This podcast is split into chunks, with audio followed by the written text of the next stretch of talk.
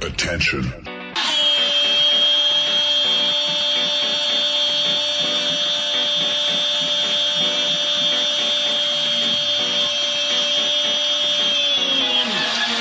Attention. Da steht Djokovic und Trophy in die Höhe. Ist das fantastisch. One, two, three. We are the champions. Attention. Hier ist Sportradio 360.de, der Sportradio Podcast. Am Telefon Michael Körner. Und dann meinte er nur zu mir, ja, äh, heute gehe ich nicht feiern. Zu viele Assis unterwegs. Wir haben die Nummer von Andreas Renner gewählt. Auch wenn die versuchen, all das umzusetzen, sind die anderen einfach zu gut. Das war Markus Krabe für Sportradio 360. Sebastian Manske. Wir wollen über die Nummer 2 sprechen. Für dich eine besondere Zahl im Fußball? Und Markus Skaub. Nein. Sportradio 360.de. Bis bald. Jetzt.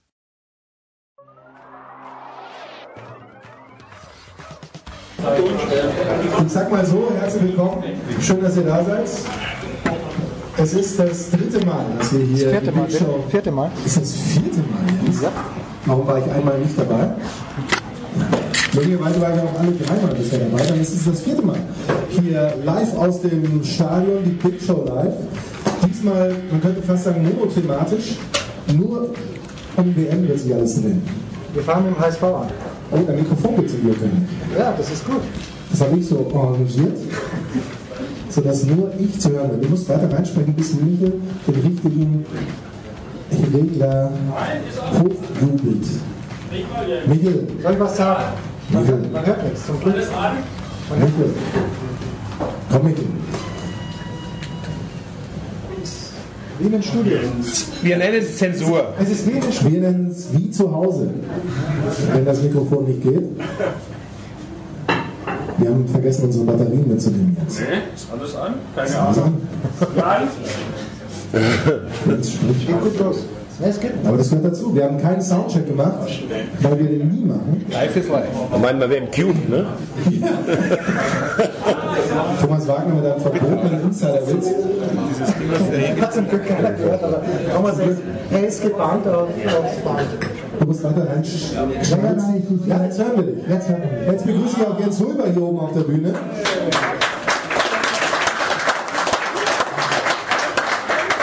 Wir haben insgesamt acht Programmpunkte. Nach vier hat Jens Hulber uns eine Pause gegönnt. So rein thematisch. Wir schauen so latent auf die Uhr, ab und zu. Und wir fangen an mit einer großen Frage an Thomas Wagner. Nein, wir müssen Thomas Wagner vorstellen. Wir müssen, wir müssen Thomas Wagner nicht vorstellen. Thomas Wagner ist weltbekannt von RTL Nitro, wo er 100% Bundesliga präsentiert, immer montags. Und natürlich bekannt von äh, Telekom Sport, wo er das Topspiel der Regionalliga, Nein, der dritte. dritten Liga, Jetzt sag doch einfach 18 Jahre Sky, was ist denn los mit dir? volljährig, die Volljährigkeit auf Sky davor erlebt. Ich sag, ich sag mal, man muss Thomas Wagner nicht vorstellen. Günther auch nicht, aber Günter Zapf ist die Legende. ja, Günther. Günter Zapf reicht, wenn wir sagen, die Legende. Aber wir haben an Thomas eine Frage. Thomas, es gibt so viele Was wäre wenn Fragen. Die erste geht an dich. Vergangenen Samstag, Bundesliga, Frankfurt HSV. Wenn das Tor des HSV gezählt hätte, was wäre wenn? Ja, erstmal schönen guten Abend. Freut mich, dass ich hier bin, an alter Birkenstätte. Ich habe früher mal sieben Jahre in München gewohnt. Jetzt bin ich wieder in Köln. Da ist auch nicht viel einfacher als HSV-Fan. Also ganz klar, wenn das Tor gezählt hätte bei der Verunsicherung von Frankfurt, hätte der HSV das Spiel nicht verloren. Äh, Ich will, bin jetzt nicht in der Position als HSV-Fan in den letzten fünf Jahren mich über irgendwie äh, Schiedsrichterentscheidungen zu beschweren. Weiß Holger auch ähm, in Karlsruhe. Aber man muss natürlich trotzdem sagen, ähm, in so einer Szene einzugreifen, wo man bei der zehnten Linie immer noch nicht sehen kann, ob es abseits ist oder nicht, finde ich schon sehr gewagt, muss ich sagen. Selbst ein Punkt hätte uns ja schon was, äh, hätte uns ja schon äh, genutzt. Jetzt ist es bitter. Ich bin als in Köln lebender HSV-Fan in der Hand vom ersten FC Köln. Das fühlt sich nicht so gut an und wir müssen erstmal selbst gegen Gladbach gewinnen. Und klar ist, wir haben uns in den letzten fünf Jahren immer um den Abstieg beworben, das stimmt. Aber wenn ich diesen ganzen HSV-Hass und dieses Bashing höre, da könnte ich wirklich auf Deutsch sagen, kotzen. Denn will irgendeiner, dass der VfL Wolfsburg in der Liga bleibt? Also das kann ich auch nicht ganz verstehen, muss ich sagen. Jetzt wissen wir auch, wer Dre das in den äh, Drink gemixt hat. Dre ist nämlich der, der größte, äh, der, ein- der, einzige, nein, der große äh, Wolfsburg-Fan, der ist heute leider nicht da aus Krankheitsgründen. Äh, Aber Thomas, der Einkommen sagt, der Schiedsrichter, erklärt das noch bitte mal, weil wir sind beim Hermann, hat der Markus gesagt, der Schiedsrichter hat gar nicht eingegriffen bei der Abseitsszene, der Videoschiedsrichter. Ja, aber es war, es war so. Also du, du, wenn du die Szene siehst, im Stadion geht es gerade los, die Kunde kommt, dass Leipzig gegen Wolfsburg das Tor geschossen hat. Im ganzen HSV-Block geht's los, geil. Dann schießt du das Tor, es beschwert sich kein einziger Frankfurter und der Linienrichter lässt die Linie, äh, lässt die Fahne unten. Also das kann man, das kann man angucken. Jetzt ist es ja so, das finde ich dann auch richtig, weil wenn es zwei Zentimeter Abseits sind, dann ist es zwei Zentimeter Abseits. Ich glaube, dass der Schiri Altekin selber äh, nochmal nachgefragt hat, guckt drauf und der Perl sagt, ich bin mir so sicher, dass das Abseits war, dass der Altekin selber noch nicht mal zum, äh, zum Apparat geht. Und da muss ich ganz ehrlich sagen, ähm, fehlt mir dann so ein bisschen Verständnis, weil sie haben es bei allen Sendern, ZDF, Sky, Sport 1, zehn verschiedene Linien, wo du es nicht sagen kannst. Und äh, natürlich kommen mir dann auch die ganzen HSV-Becher und sagen, ihr habt in Leipzig ein Tor gemacht mit Kostic, das war abseits. Ja, stimmt, aber da haben wir einen Punkt geholt und vielleicht hätten wir am Samstag drei geholt. Also diese Rechnung ist eh Schwachsinn, aber am Samstag hat es mir echt wehgetan. Es reduziert sich alles auf die Frage, was wäre wenn, oder Jens? Ich bin hier offensichtlich derjenige, der auf die Zeit drückt. Thomas? Alles gut. Die Frage ist nämlich, was wäre denn wenn? Oder wollen wir es vielleicht so machen? Was wäre ein ärgeres Wenn gewesen? 66, England, Deutschland, das Wembley-Tor.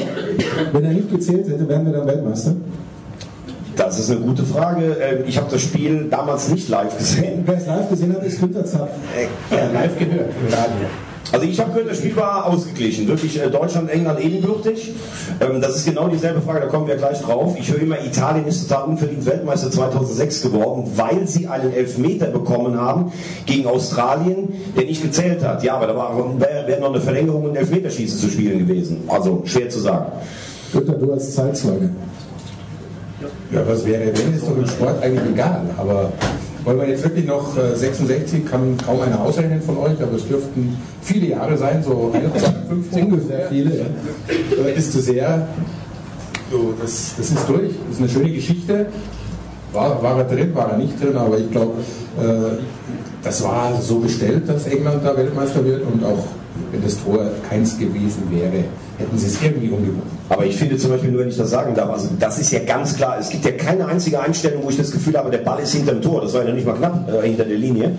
Aber dann finde ich einen viel größeren Skandal 2002, wo die ach so tollen Südkoreaner mit Beschiss gegen Italien und Beschiss gegen Spanien so weit gekommen sind. Ich weiß gar nicht, was da, wie viele Geldscheine dadurch den, den äh, Briefschlitz äh, gesteckt wurden. Ich glaube, Spanien hat drei Tore geschossen, die waren alle regulär und der hat die alle zurückgenommen über den Schiri, der in Kolumbien selber 109 Minuten hat spielen lassen, bis seine eigene Wette platziert wurde. Also das nur dazu. Du merkst gerade, wie Günther Zapf übrigens dein Konzept ad absurdum führt, weil er nicht über was wäre, wenn sprechen will. Ja, aber wir müssen 2014. Günther, du sitzt in Deutschland und guckst vor dem Fernsehen 2014. Manuel Neuer rammt Gonzalo Higuain weg. Für mich eine rote Karte, Elfmeter für Argentinien. Günther? Was packt ihr hier für Geschichten aus? Ich, ich glaube, man hat ihnen nicht gesagt, worum es hier Genau. Ne? Ich dachte, wir haben einen gemütlichen Abend, reden ein bisschen über 2018, die Titelverteidigung des glorreichen Weltmeisters äh, Deutschland, der vollkommen verdient im Endspiel äh, natürlich sich durchgesetzt hat. Was wäre, wenn? Kann man so sehen? Kann man so? Klar. Jeder Argentinier wird dir recht geben, wird sagen, ja, ganz klare Geschichte. Auf der anderen Seite so ein Elfmeter pfeifen in der Situation, also rot auf gar keinen Fall. Äh, sehe ich nicht ganz so krass. Aber wäre natürlich schwer geworden, trotzdem wäre Deutschland ganz klar geworden. Also ich finde, es ist ein glasklarer Elfmeter und ich finde, es ist auch rot. Also das ist außerhalb vom 5-Meter-Raum, muss man ganz klar sagen. Und ähm, im Finale, also dass Deutschland ein verdienter Weltmeister am Ende des Turniers war, gar keine Frage. Aber im Finale war Argentinien mindestens ebenbürtig, für mich sogar mit den besseren Chancen. Und bei Was wäre wenn, wenn der Trichtanenas nach 20 Minuten als groß per Kopf diese Rückgabe macht, ich weiß bis heute nicht, was ihn da geritten hat, wenn Higuain den reinschießt, dann ist Groß heute vielleicht nicht der dreifache Champions League-Sieger und Weltstar, sondern vielleicht eher die tragische Gestalt des Finals. Aber also da ziehe ich mal alle Brillen aus. Das ist für mich ein glasklarer Elfmeter, weil er erst Higuain wegrammt und dann erst den Ball. Was ist denn dann für dich das größte, was wäre wenn? Ist das äh, Südkorea gegen Spanien? Weil Thomas Wagner kennt sich so gut aus, wie wir auch später noch feststellen werden. Er kann sich an alles erinnern und hat deswegen alle Weltmeisterschaften vor sich. Du, das kann ich gar nicht sagen. Da könnten wir auch sagen, was wäre, wenn gewesen, wenn Baller keine gelbe Karte bekommen hätte vor 2002? Was wäre, wenn, wenn äh, Thomas Müller keine zweite gelbe Rensenbrink 76, äh, 78 nicht 2010 schon Weltmeister geworden, wenn Thomas Müller nicht die gelbe Karte gekriegt hätte. Gegen Spanien gefehlt, ersetzt durch Tuchowski. Schön, wir spielen defensiv gegen Spanien, hilft wahnsinnig viel. Äh, also, was wäre, wenn Müller nicht, wenn wir das Spiel weiterspielen wollen? Behaupte ich, wären wir 2010 Weltmeister. Thomas, du hattest gerade auch in die Stunde geschmeckt. Ja gut, da gibt es ja ganz äh, verschiedene Sachen. 78 hat, glaube ich, in der 19 Minute Rensenbrink den Pfosten getroffen vor, der Verlängerung. Also dann wäre Holland tatsächlich immer Weltmeister geworden. Passend zu deinem T-Shirt. Einer, ein Orange muss dabei sein.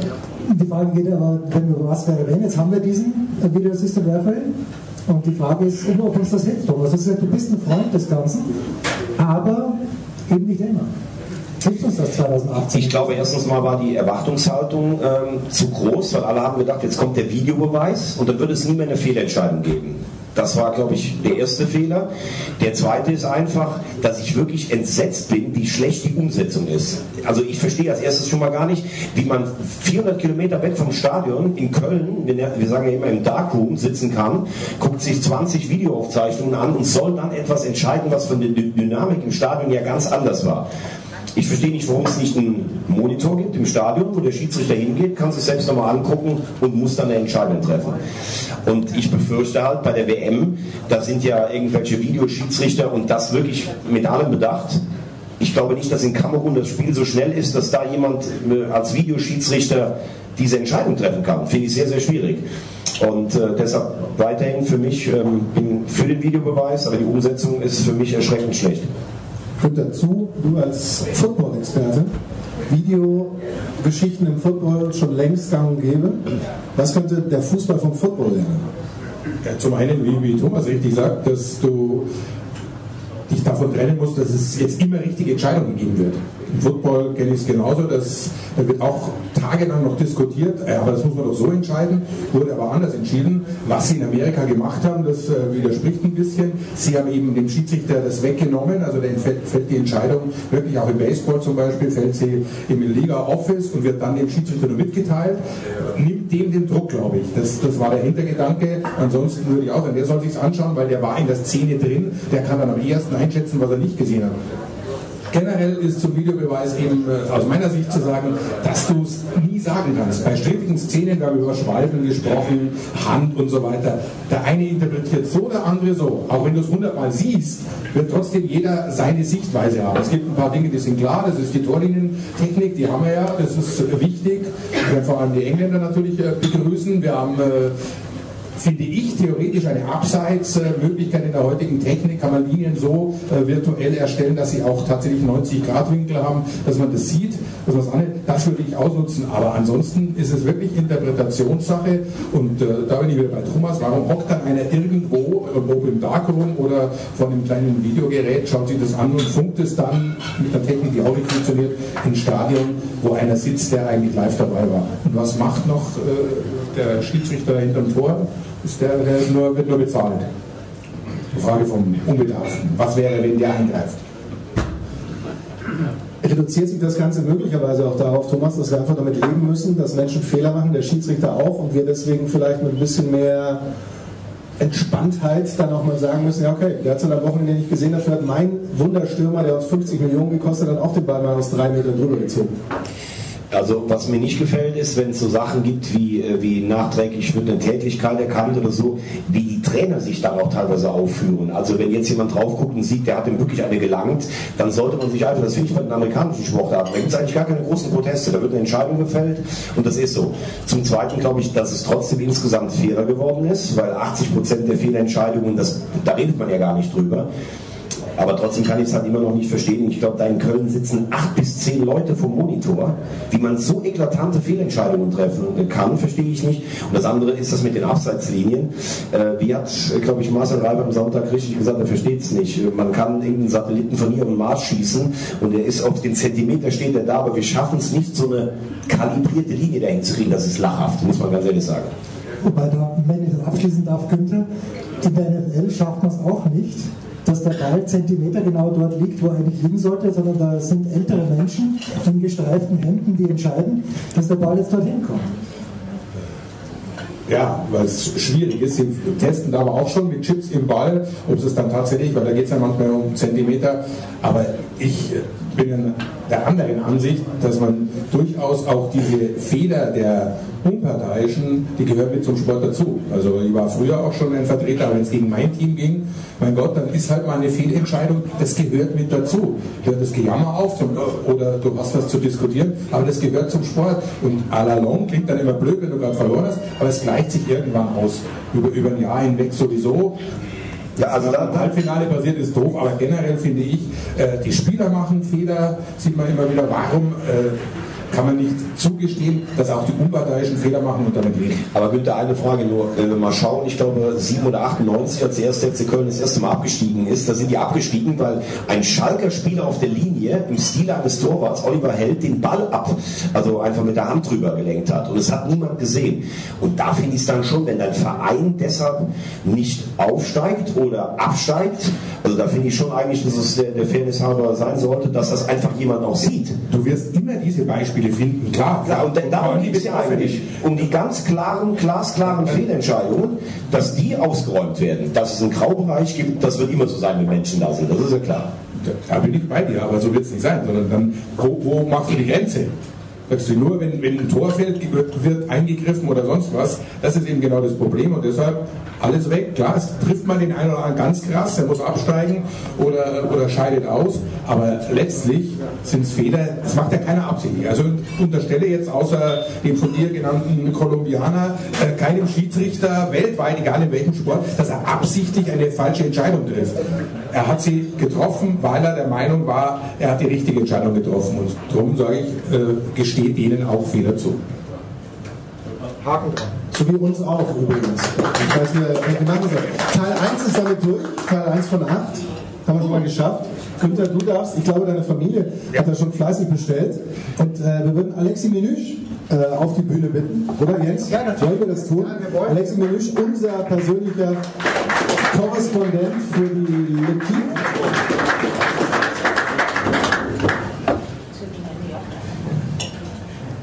Alexi, wir wollen über große WM-Mythen sprechen. Ich muss Alexi was fragen. Du kommst unvorbereitet hierher, aber 1998 Alexi, ist nie, Alexi ist nie unvorbereitet. Alexi ist nie unvorbereitet, das stimmt. Aber 1998 Frankreich spielt im WM-Finale gegen Brasilien und es rennt bei Brasilien einer mit der Nummer, was die Nummer 9 herum, von dem man nicht weiß, der nicht weiß, wo links und rechts ist, nämlich Ronaldo. Was ist damals passiert, Alexi? Was ist die, was ist die Theorie, die in Frankreich damals vorgeherrscht hat? Die Wahrheit werden wir leider nie erfahren, aber ich bin mir sicher, dass da irgendwas vorgefallen ist beim Frühstück der Brasilianer im Hotel. Haben irgendwie ein komisches äh, Produkt in ihren Orangensaft bekommen, deswegen sind die nicht gerade ausgelaufen, deswegen haben die drüben Franzosen drei gewonnen. Ja, man muss dazu sagen, Alexi ist, glaube ich, äh, der einzige Franzose, der nicht mal für viel Geld ein französisches Trikot anziehen würde. Es gibt einige. Okay, cool. Aber Thomas, wenn wir zurückgehen zu den Mythen, Ronaldo, ich habe es nicht, weil ich der Rente herum die Frage stellt, aber du hast gesagt, 2006, Italien ist ein großer Mythos unverdient Weltmeister geworden. Weil?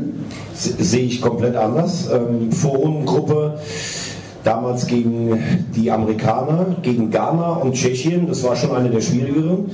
Ähm, da sind sie Gruppenmeister geworden. Dann das, was ich eben schon angesprochen habe, gegen Australien, dieser Elfmeter, der war keiner, aber es war die 90. Minute, es hätte noch eine Nachspielzeit gegeben. Dann die Ukraine 3 geschlagen, ganz souverän.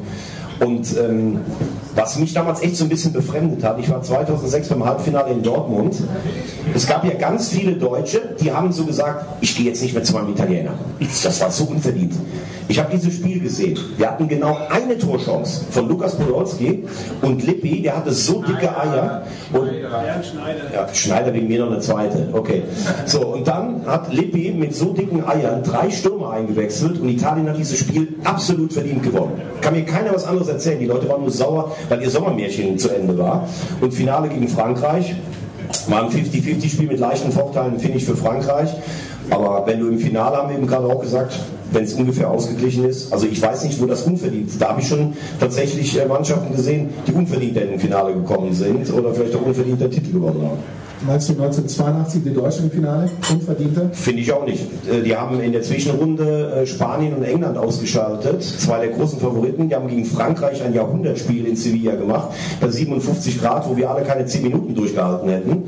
Also das finde ich nicht. Da ist natürlich dieses leidige Thema hier unser österreichischer Landsmann. Aber das war die FIFA selber schuld, wenn du die letzten Spiele nicht zeitgleich machst. Es hat beiden Mannschaften gereicht, das äh, Ergebnis.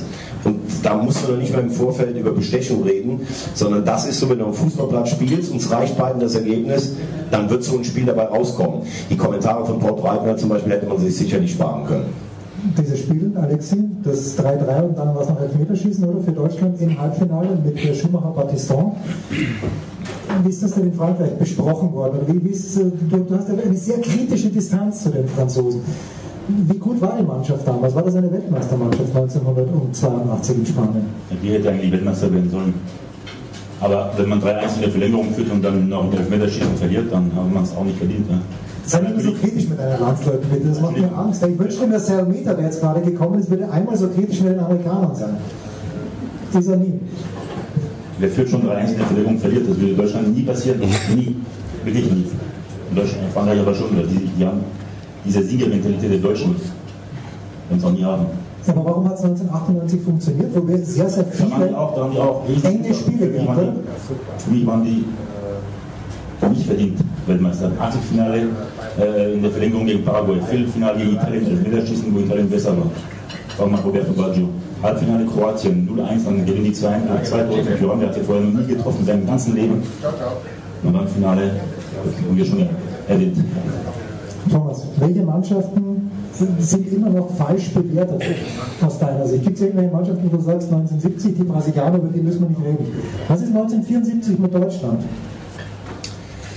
Ja, ich glaube 1974 war ähm, definitiv Holland die spektakulärste Mannschaft, die sicherlich auch mit einem ganz anderen ja, System aufgelaufen sind. Die haben, ich habe da letztes Mal einen Zusammenschnitt gesehen, die haben in der Vorrunde gegen Bulgarien und Uruguay gespielt. Da- Das war, das war der totale Wahnsinn, wie die Fußball gespielt haben. Also das, das war eine ganz andere Sportart.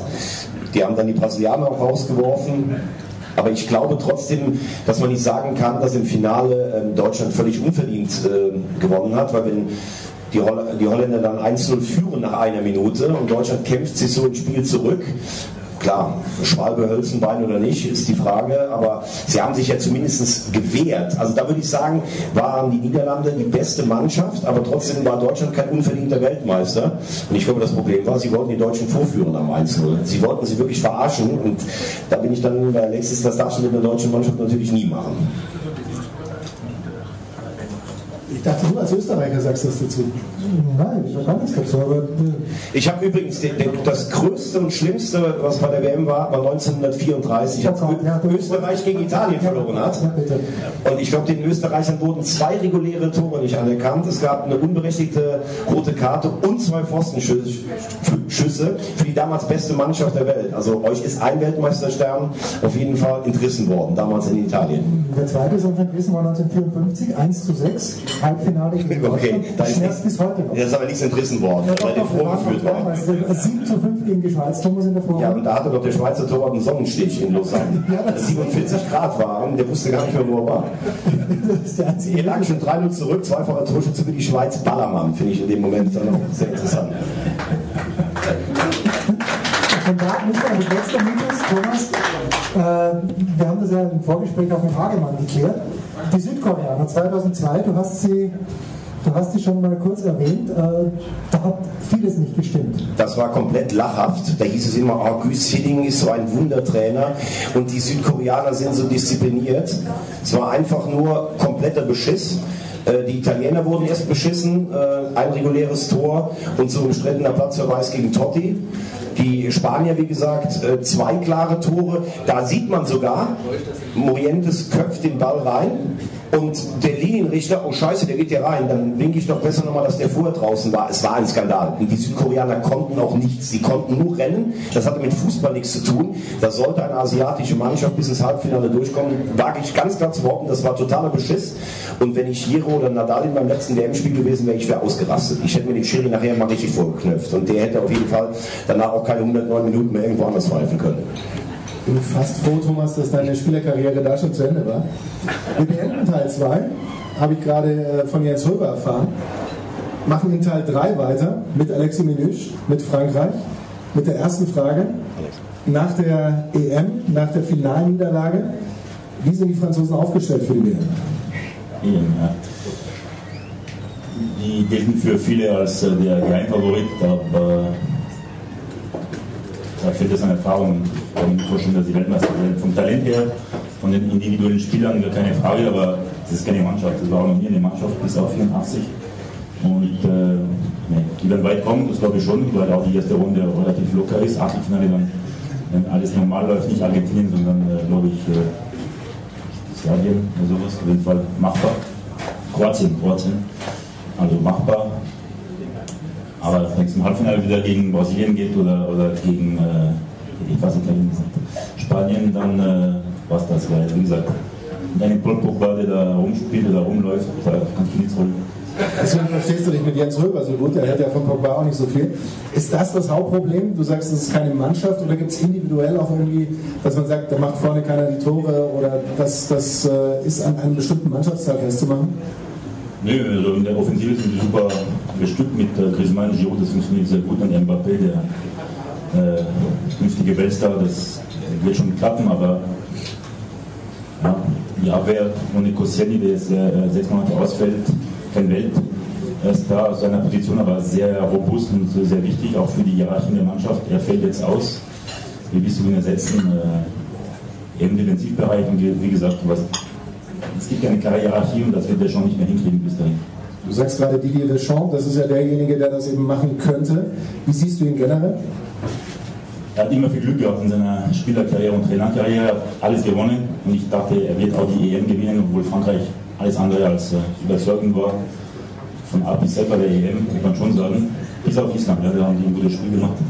Aber eben Deutschland im Halbfinale völlig unverdient weitergekommen. Aber selber schuld, ihr Deutschen. Ähm, ja, also die Frage Deschamps. Also wenn ihn das Glück weiter verfolgt, dann wird er auch wieder Weltmeister werden. Aber ich glaube, äh, er ist auf jeden Fall der Richtige, wenn du willst du da hinstellen an seiner Stelle. Sie dann, okay. Aber der hat gerade einen guten Job. Aber er macht schon vieles richtig. Er hat auch dafür gesorgt, das ist für mich der große Sieg für Deschamps, dass er diese Gangstermannschaft aus 2010 mit Ribéry, mit Anelka, mit äh, Benzema, die ich fast gesagt habe, der war Gott sei Dank nicht dabei, Nasri und so weiter. Die hat er alle äh, rausgeschmissen. Jetzt hast du schon eine vernünftige Stimmung in der Mannschaft mit äh, Leuten, die gut erzogen wurden.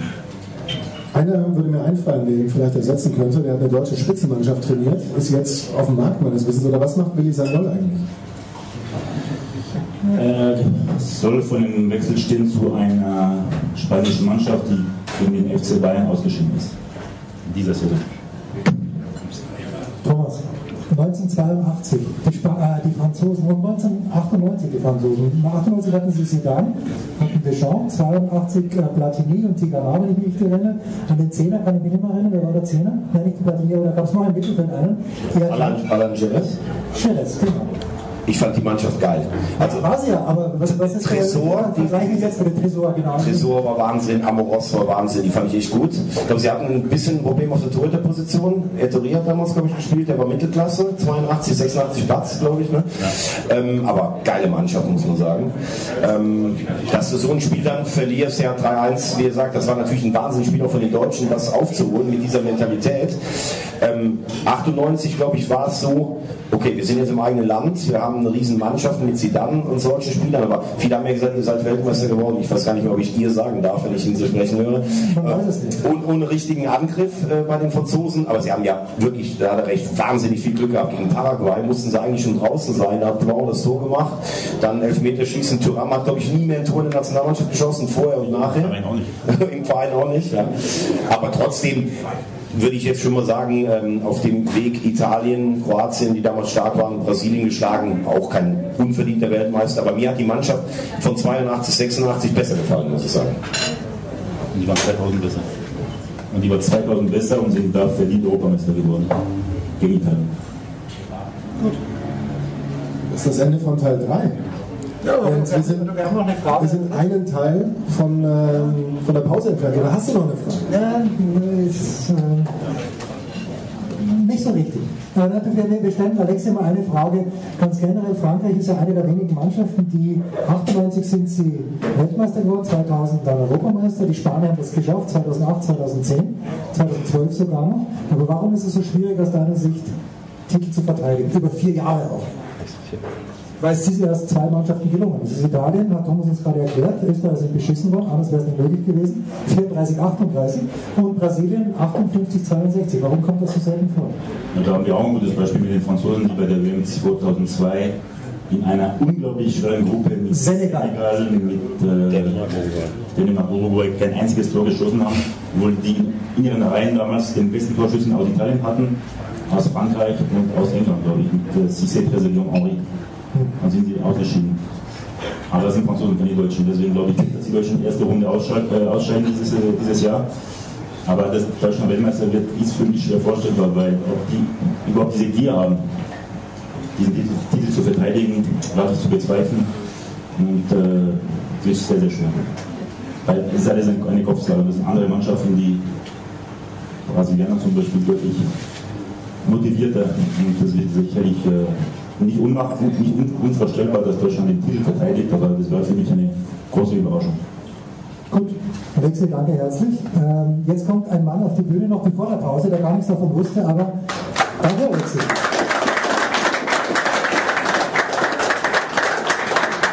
Ich würde den Johannes vielleicht bitten, der da hinten jetzt gerade noch verschämt an seinem Bier nippt, aber das ist äh, vergebens. Johannes Knut von der Süddeutschen Zeitung, der sich hauptberuflich mit unschönen Dingen beschäftigt, eigentlich. Alles außer Fußball. Ja, wenn er, wenn er nicht gerade zufällig äh, Felix Neureuter im Krankenstand besuchen darf. Servus Johannes. Servus, servus. Äh, Johannes ist ein ganz großer, das wissen natürlich alle, die die Süddeutsche lesen. Ich ein bisschen, äh, Ja, ja, mach, mach, mach die Zeit. durch äh, Kompetenz bestechen kann, dann wenigstens, äh, wenigstens durch Aussehen. Nee, nee, das ist alles gut. Also mit, vom T-Shirt her. Ja, ja. Ah, wie, hast du auch äh, die zwölf Offiziellen an? Das ist großartig. Ja, bravo, bravo Johannes. Die Frage, die wir uns stellen und äh, die jetzt gar nicht, du musst gar nicht schauen, Enkermann, das geht dich jetzt gar nicht an, weil das steht nicht auf der Agenda. Aber der Thomas ist ja auch ein Mann, der jede Sportart anschaut. Thomas Wagner, du natürlich auch für die Zeit. Und ich frage mich, warum wir der FIFA alles durchgehen lassen, uns immer noch begeistern für Fußballweltmeisterschaften, aber bei Olympischen Spielen, auch bei Olympischen Winterspielen hier in München sagen, ne, wollen wir nicht. Das IOC findet keine Austragungsorte und die FIFA kann sich eigentlich nicht- retten vor Austragungsorten. Warum? Gut, wobei jetzt auch mit Marokko und USA wird natürlich jetzt irgendwann auch mit einem 67-Nation-Turnier, irgendwann wird es dann glaube ich auch so langsam äh, kompliziert, äh, weil man dann auch nicht alles durchgehen lässt. Aber ja, nee, das ist völlig berechtigt. Also ich habe mich jetzt ähm, vor kurzem mal wieder gefragt, als auch ähm, ein Teamarzt der, äh, eines Münchner Vereins und der auch eine Nationalmannschaft äh, betreut, ich nenne jetzt keinen Namen, äh, der ähm, gemeint, äh, der, der Name ist ja direkt so bekannt, äh, der äh, gesagt hat, ähm, na gut, das Doping im Fußball, das bringt ja eigentlich auch nichts. Und ähm, äh, wo man sich dann fragt, im- Jahr 2018, ähm, wo so viel an die Öffentlichkeit gesickert ist und wir, glaube ich, auch diese, diese Fassade, die äh, der Sport ja lange geschafft hat, aufrechtzuerhalten, oder diese Diskrepanz zwischen Schein und Sein, die ja oft sehr klein war, beziehungsweise man ähm, äh, der Sport das noch sehr gut verkauft hat, dass das ja nun wirklich überall eingestürzt ist und der Fußball es so als letzte Domäne geschafft hat, das aufrechtzuerhalten. Und sobald dann irgendwo dieser Ball rollt, alles vergessen ist. Und äh, das, diese Entzauberung, die haben wir im olympischen Sport schon gesehen. Es war früher so, dass wenn diese verdammte Fackel gebrannt hat, dann war alles vergessen. Dann war auch, was im Vorfeld war an ähm, äh, Schmutzereien, äh, dann, das, das war dann einfach weggewischt, weggefegt und das funktioniert im Fußball auch. Das ist, glaube ich, die ganz spannende Frage, warum das noch ähm, ja, wie lange das noch halten wird. Ich glaube, es ist, äh, der, der Sport ist da relativ robust. Er hat es geschafft, äh, wie, wie manche anderen olympischen Sportarten auch, das Problem einfach auszublenden. Ähm, einfach, äh, nur ein Problem, das erstmal nicht in der Öffentlichkeit ist, das wird natürlich auch nicht wahrgenommen. Also wenn, wenn ich natürlich die Dopingtests nach wie vor nur als ein Beispiel weiter von mir aus durchführe bei einem großen Turnier, dann ist natürlich die Gefahr, relativ klein, dass da was Großes äh, auftaucht, beziehungsweise warum sollte ein Weltverband, der die besten Stars versammelt, warum sollte der sein eigenes Produkt dadurch dann? Das gilt für alle. Das gilt genauso für den Tennis-Weltverband. Ist auch für überhaupt kein Interesse. Aber da ist die Fassade so natürlich so weit abgebröckelt, dass es einfach da keine ähm, Möglichkeiten mehr gibt, beziehungsweise das ist ihnen jetzt einfach um die Ohren geflogen. Aber ähm, glaube, dass da noch äh, das Illusionstheater funktioniert einfach noch und, und ein Stück weit wollen es vielleicht auch manche nicht wahrhaben, weil es irgendwie so ein letztes Refugium ist auch ein Stück weit, äh, dass, dass wir sagen, okay, wir brauchen jetzt irgendwas, an dem wir uns festhalten, dass wir sagen, okay, das gucke ich mir an, egal was ist. Ich, ich kenne das ja von mir auch. Ich gucke auch ähm, amerikanische Sport, Baseball. Das ist so eine Sportart, die ich mir rausgesucht habe, weil ich es natürlich auch gerne mag. Aber da, da gucke ich einfach zu und sage, okay, privat, da ist mir jetzt alles egal, was im Hintergrund ist. Da kann David Ortiz äh, 87 Mal pro Saison den, den Ball aus dem Stadion prügeln. Das stelle ich dann privat für mich nicht in Frage. Aber vielleicht ist es beim Fußball noch so dieses letzte Refugium. Das funktioniert noch, aber ich glaube auch, dass es nicht mehr lange oder auch, wenn sie so weitermachen, wie sie gerade weitermachen mit 80 äh, Nationenturnieren und ähm, äh, einem absurden Präsidenten an der Spitze, dann wird es irgendwann auch nicht so weitergehen. Thomas, das hast du vorhin gesagt, mit, mit äh, allem Respekt an den Videoschiedsrichter aus Kamerun. Ich habe den Eindruck, Fußball ist ja die einzige Sportart, wo die, die Deutschen auch überhaupt nicht Doping können. Wenn Deutschland vorangeht, oder vielleicht meinetwegen auch noch Frankreich und, und die WADA, dann tut sich gar nichts. Und Kamerun ist es sowieso wurscht. Und äh, die Länder, die sich aus, aus, aus Südamerika äh, qualifizieren, denen ist es auch wurscht. Also die Faszination Fußball, glaube ich, besteht ja darin, dass sich Millionen Menschen irgendwann versammeln können und verstehen dieses Spiel. Also wenn du ein Handballspiel zusammen guckst, da fallen 60 Tore, irgendwann ist das wahrscheinlich langweilig. Wenn du Basketball guckst, sind es 180 Körbe oder Punkte, die fallen. Beim Fußball kann ein Tor, du kannst mitzittern oder das eine fällt, das ist halt schon mal was äh, Besonderes. Zum Zweiten äh, würde ich tatsächlich sagen, ich glaube, das kann man festhalten, uns Deutschen ist, wenn es um Fußball geht, alles egal. Das muss man, muss man leider so sagen. Denn wenn ich jetzt immer die Diskussion höre, die Art und Weise, wie Herr Zwanziger das damals aufgebracht hat, äh, war sicherlich nicht die feine Art. Aber wenn ich höre, dass jemand, der recherchiert, wie die WM 2006 nach Deutschland kam, dass der als Nestbeschmutzer gilt, weil das war doch das tollste Ereignis, was es überhaupt gab. Und natürlich lassen wir da noch Bestechungen durchgehen. Also wenn man sagt, das war trotz allem nicht richtig, dann ist man ja im eigenen Land fast der Feind. Man hätte sicherlich auch als mächtiges Deutschland mal sagen können, äh, nach der WM sich hinstellen können hat gesagt, pass auf, wir haben die WM übrigens gekauft. Sie war geil, aber wir haben sie auch gekauft, weil man kriegt sie nicht anders. Nein, aber bei uns in den Zeitungen stand, 98 war geschmiert, 2002 war geschmiert, 2010 war geschmiert, 2014 war geschmiert. Nur bei uns war nichts geschmiert. Das ist ja lächerlich. Und auch wenn ich das ganz äh, ehrlich, äh, wenn man das mal ganz ehrlich sagt, es gibt Leute, die sind teilweise im Fußball, die haben sich was zur Schulde kommen lassen oder die sind vorbestraft. Da heißt es von vornherein direkt, ja, das sind aber so gute Menschen, die müssen natürlich trotzdem weitermachen. Also im Fußball gelten in Deutschland ganz andere Maßstäbe, als es für jede andere Sportart und für jede andere gesellschaftliche Schicht gilt. So, und jetzt sitzt hinter dir der Günther und äh, der Günther und der Kollege vom, vom Johannes, äh, der, der Kollege Schmieder, haben hier eine epische Diskussion geführt vor etwa einem Jahr und äh, die muss der Johannes jetzt weiterführen. Diese epische Diskussion, ich bin Günther und du bist, du bist Schmieder. Ähm, der Günther hat da argumentiert, das war es wert. Die, die Millionen, die, die, wir wissen alle, das muss man kaufen und die Millionen war es wert. Und der, der Jürgen hat dann sinngemäß gemeint, na, damit kann man sich nicht abfinden. Johannes, wo ist er? Ja, also das, das sehe ich durchaus ähnlich. Also natürlich, äh, Jürgen Spieler wird die sowieso nie widersprechen. Das darf doch nicht, weil er stärker ist als du. Wenn er auf dir drauf sitzt, dann ist er aus. ähm, äh, nein, also das, äh, es geht auch gar nicht darum, dass irgendwie äh, in die eine oder andere Richtung, glaube ich, moralisch aufzuladen. Ich glaube, ich würde es einfach, man, man muss es so darstellen, wie es ist und, und einfach ganz wertfrei ähm, äh, an die Öffentlichkeit zerren und, und darstellen, wie es war, nämlich dass es vermutlich ähm, sich in diese, in, in diese ähm, ja, in dieses äh, Geschäft eingereiht hat und es wäre auch völlig ähm, wäre völlig illusorisch zu glauben, dass warum sollten wir da anders sein oder warum sollte das in irgendeiner Art und Weise anders abgelaufen sein. Ähm, ich glaube, das, das gehört einfach aus ähm, recherchiert und, und ausermittelt und ähm, das, das, da, da, wird auch noch einiges anderes, ähm, das wird sich jetzt weiter fortsetzen, so wie das bei anderen ähm, Großveranstaltungen passiert ist. Ähm, ich glaube, dass diese diese Großveranstaltungen eben, und das sieht man ja nicht nur bei Fußball-Weltmeisterschaften, sondern jetzt auch bei Olympischen Spielen, äh, ist es vor allen Dingen der Moment wichtig. Und ein Stück weit, und da bin ich natürlich ein bisschen mehr beim Jürgen, ist es so, dass äh, diese drei Wochen Olympia oder sechs Wochen WM, das ist natürlich ein gigantisches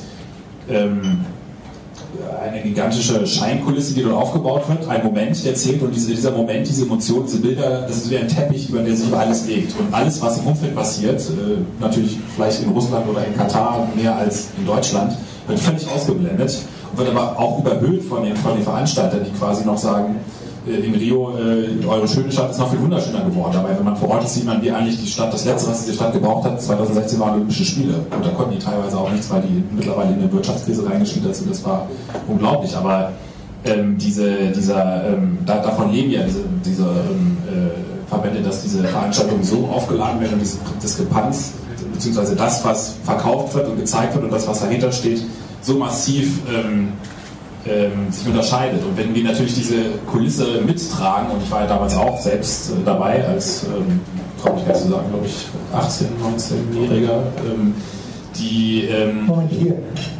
Hier in, in, in, in Göttingen. Ja. Ihr sagt's. Und ähm, äh, man, man ist natürlich dann auch ein Stück weit irgendwo Staffage und, und, und äh, liefert natürlich dann auch diese Kulisse, diese Bilder, die die haben wollen, diese unbeschwerten, schönen, naiven Bilder. Und, und ich glaube, das das ist so ein bisschen das Problem, dass wir natürlich diese Bilderkulisse selbst massiv aufgebaut haben und mit, mit, mit Emotionen und Bedeutung aufgepumpt haben und die bröckelt jetzt. Und deswegen ist auch, glaube ich, die Enttäuschung oder diese, sagen manche Leute, okay, das wollen wir doch jetzt erst kaputt machen. Und ihr, ihr bösen Medien, warum macht ihr das denn kaputt? Das war doch so schön. Und äh, nein, es ist nicht schön, weil es einfach völlig überhöht war. Und deswegen muss es aber auch erlaubt sein, das dahinter zu zeigen. Und äh, deswegen finde ich diese Überhöhung problematisch. Du warst bei dem Pyeongchang vor der Pause, da müssen wir schon noch drauf zu sprechen haben. Die Saskia war auch in Pyeongchang. Ich darf jetzt schon sagen, wir haben ein WM-Magazin aufgelegt und die Saskia hat einen fantastischen Artikel geschrieben äh, hat übrigens auch vor zehn Tagen jetzt mittlerweile in der Süddeutschen, ich habe hab geweint bei der Einleitung, so großartig war das geschrieben. Saskia Leite unbedingt lesen. Aber du hast in Pyeongchang, wie groß war da die Spanne zwischen dem, wo du gesagt hast, das ist Inszenierung und wie wenig war da dahinter? Ich habe mit mehr Leuten gesprochen, die gesagt haben, puh, besonders olympisch ist es da eigentlich nicht, wenn man wirklich vor Ort ist. Gut, da muss man natürlich auch sagen, wenn man ähm, Winterspiele in einen Ort gibt, äh, die, oder in einen Küstenort gibt oder in ein, ein Land gibt, das sich für Shorttrack begeistert, aber ansonsten ist es vielleicht mit der Wintersporttradition nicht so wahnsinnig groß ist, dann darf man sich jetzt irgendwie auch nicht wundern. Und dann finde ich es auch ein Stück weit schwierig, dann die Koreanern vorzuwerfen, dass sie nur äh, das Stadion bei der Olympischen Abfahrt zur Hälfte voll kriegen. Es war natürlich irgendwie in Würdigen für Axel Lünzwinder, der den größten Sieg seiner Karriere äh, wirklich mit einem wahnsinnigen Lauf oder auch, in, äh, auch äh, ja, jede andere Leistung war ja wirklich bahnbrechend es ist einfach keiner da. Ähm, das war schon so, dass man, äh, also es war ein bisschen wie ein Raumschiff, das da gelandet ist, weil es eigentlich eine völlig strukturschwache, oder was heißt strukturschwache, aber es ist irgendwo eine Region, die war sehr ländlich, es war sehr bäuerlich geprägt, wenn man drumherum war und dann plötzlich baut man da so einen Skisprungturm in die Mitte. Das ist eigentlich an sich, war das wunderbar organisiert, aber man hat halt gemerkt, es ist völlig, hat nichts mit der Realität von diesen Menschen äh, oder in diesem Umfeld zu tun. Es war ein Biotop, das, äh, das, das letzte irgendwie, was man damit assoziiert hätte, wäre Winterspiele. Und es war, man merkt, es ist ein Prestigeprojekt gewesen von einer Klientel an Leuten, die das irgendwie dahin zerren wollten. Und die Leute vor Ort hatten davon relativ wenig, beziehungsweise mussten noch ihr gesamtes kleine Skigebiet zusperren, weil Olympia da war und konnten keine, ähm, äh, keine Snowboards und Ski verleihen und sind da quasi bankrott gegangen, bis auf die Restaurants, die es da noch gab. Aber das wird dann halt alles als Kollateralschaden hingenommen und, und letztlich, ähm, ich meine, jetzt im nächsten Winter findet auf der Skischanze eine Kontinentalspringen statt und da wurde ein, ein Wald gerodet, die Abfahrtspiste wurde in einen Wald gefräst, der 500 Jahre alt ist eine Stunde weg von dem Hauptcluster, weil das der einzige Berg war, ähm, der funktioniert hat. Die Koreaner wollten erst die Abfahrtspiste haben gesagt, naja, wir können ja einfach äh, das Tal nochmal 500 Meter nach unten verlegen und ausgraben. Dann, also dann, kann man auch auf einen anderen Berg runterfahren. Dann wäre dann Pussy gesagt, okay, das ist vielleicht doch keine ganz so nachhaltige Idee, jetzt, jetzt machen wir es halt auf diesem Berg. Aber die, die Quintessenz ist, dass da jetzt ein, Nirgendwo ein Hotel steht, ein Hotel, ähm, ein Lift, oder anderthalb Lüfte und das wird jetzt einfach wieder, da wird nie wieder ein Rennen stattfinden und es wird äh, irgendwelche Wanderer, die da rumlaufen und äh, die Piste verrottet oder wächst dann einfach zu. Und, und, das alles für zwei Wochen Skirennen und ähm, da fragt man, fragt man, sich schon, äh, oder da sieht man schon, wo die Priorität ist, nämlich sicherlich nicht bei, ähm, bei Nachhaltigkeit und sicherlich nicht bei ähm, bei den Athleten, die um teilweise um 0 Uhr auf der Schanze standen, frieren. Simon Ammann wäre, glaube ich, fast da festgefroren auf dem Backen. Und also es sind letztlich Fernseh- und Entertainment-Spiele. Das, das hat aber auch war auch seine, es war nicht so, so eine krasse Diskrepanz wie in Rio, wo, wo es der Stadt schlecht ging, aber es war auch eine krasse Diskrepanz zwischen den Werten, die sie angeblich vermitteln und das, was sie verkaufen und dem, wie es wirklich war.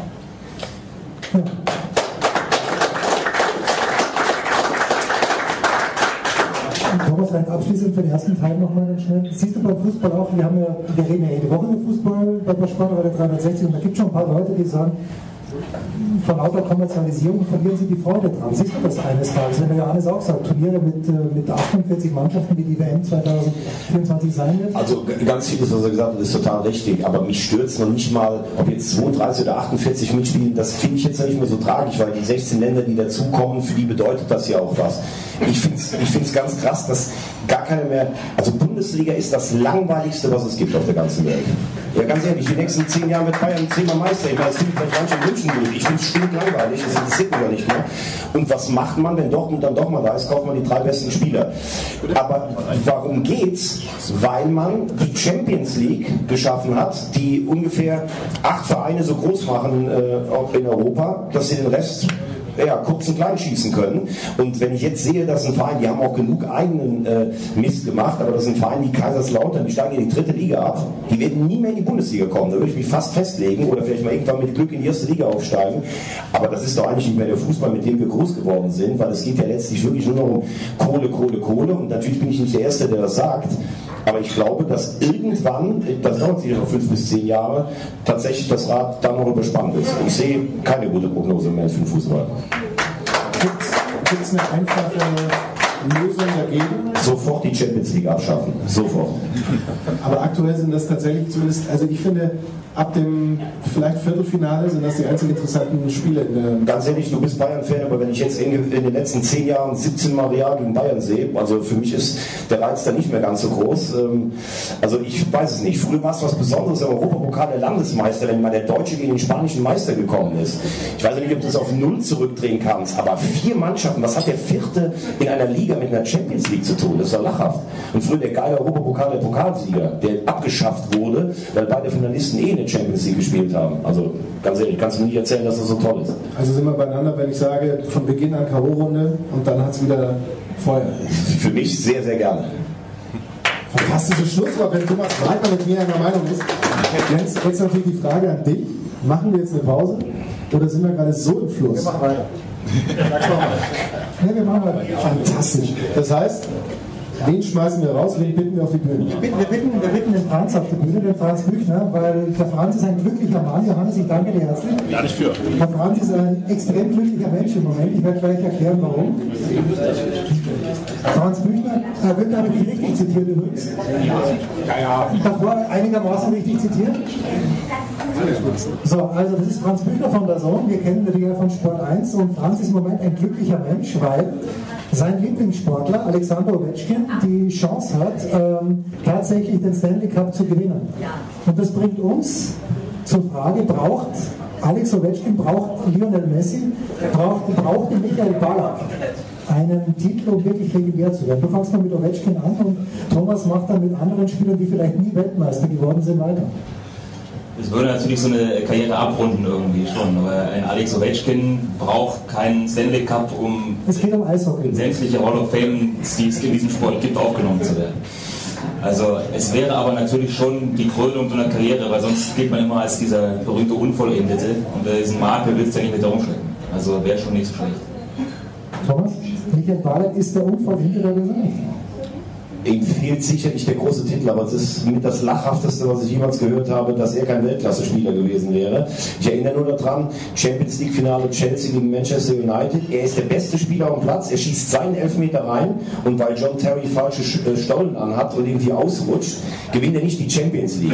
Er bringt die blindeste deutsche Nationalmannschaft aller Zeiten alleine mit Oliver Kahn ins Finale, wo sie übrigens überragend gespielt haben. Also blind war natürlich jetzt viel zu hart gesagt. Die Deutschen waren super im Finale gegen Brasilien, aber er hat Deutschland allein dahin gebracht. Und dann zu sagen, der ist aber kein ganz großer, weil er diesen Titel nicht hat, oder die größte Unverschämtheit, Messi ist nicht einer der fünf besten Spieler aller Zeiten, der war fünfmal Champions League-Sieger, der entscheidet ganze Spiele, weil er im Finale, übrigens wo er, wo er richtig gut gespielt hat äh, gegen Deutschland, weil er das Tor nicht geschossen hat oder Elfmeter über ihn, egal was.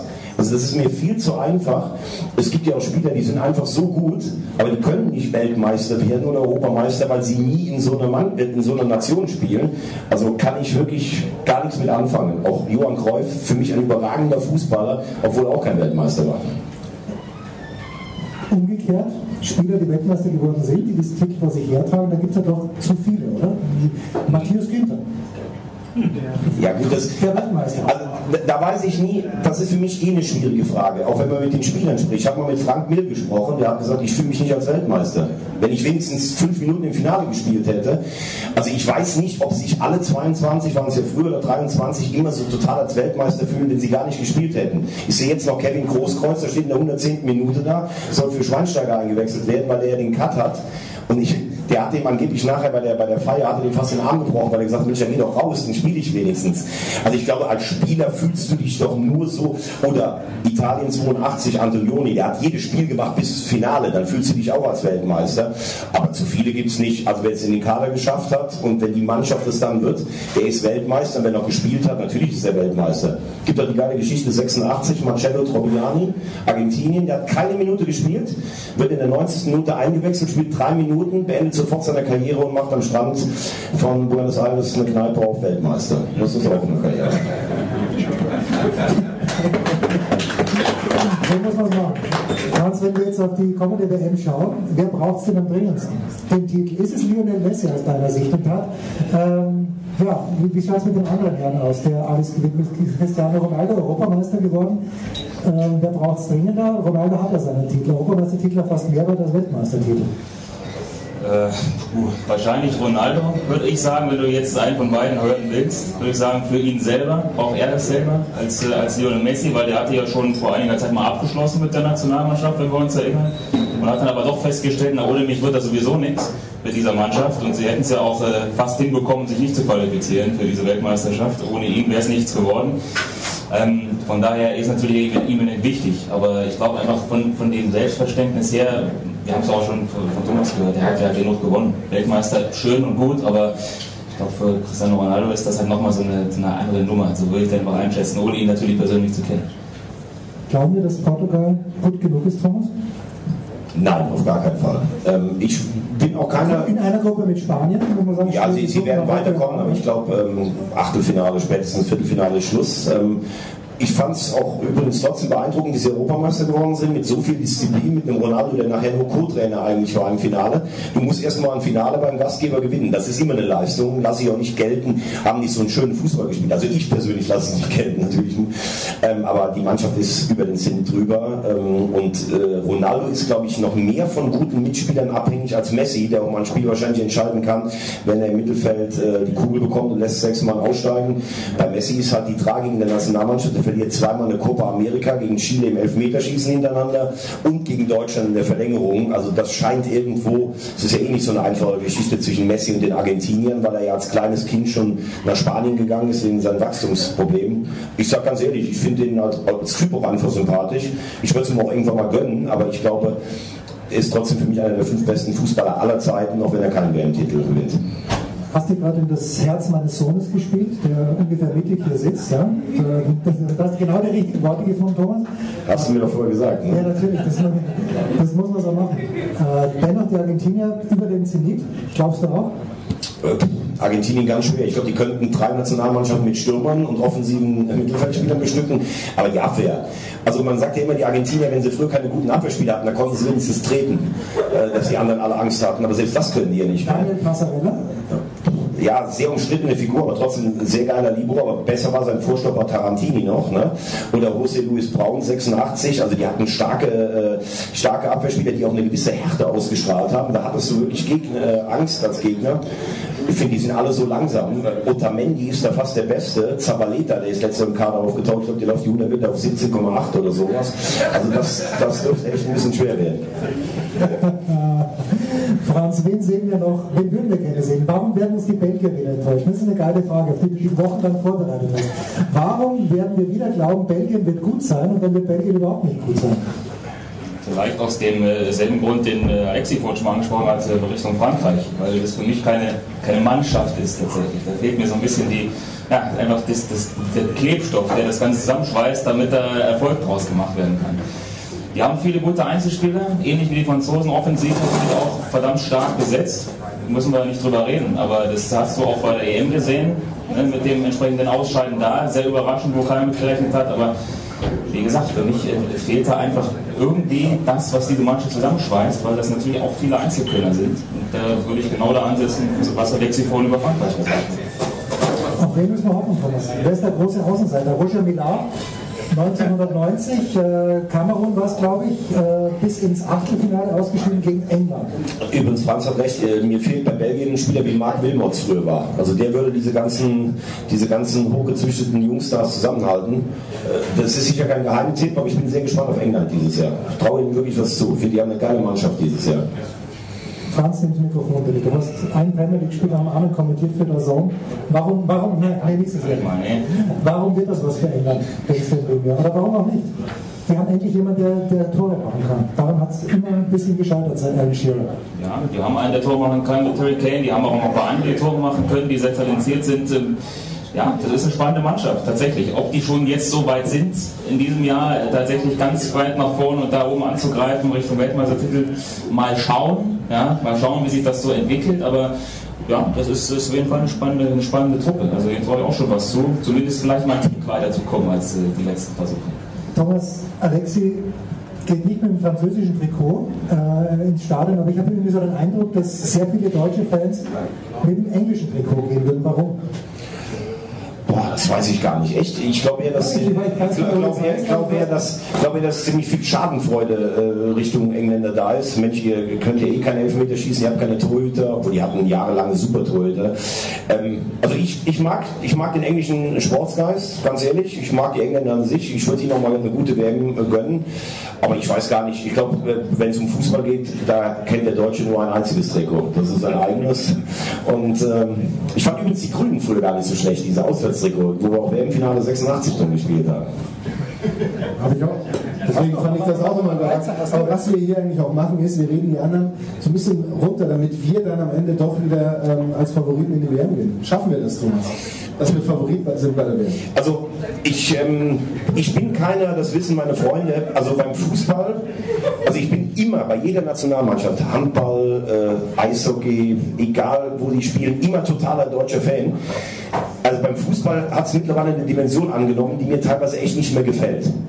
Also ich, es gibt eine Schlagzeile, das sind die besten Botschafter für unser Land, wie die sich so fair gegenüber den Brasilianern nach einem 7 zu 1 verhalten haben. So eine Scheiße habe ich noch nie gelesen. Was, was hätte man denn noch mehr machen? Hätte man die noch berotzen sollen oder was? Die haben 7 zu 1 verloren. Davon wird kein Spieler in seinem Leben jemals mehr glücklich werden. Und wir haben denen die Hand geschüttelt. Und das war jetzt die besten Botschafter Deutschlands. Das ist doch lachhaft. Die haben sie auseinandergespielt. Das war überragend. Das ist wahrscheinlich eines der besten Spiele.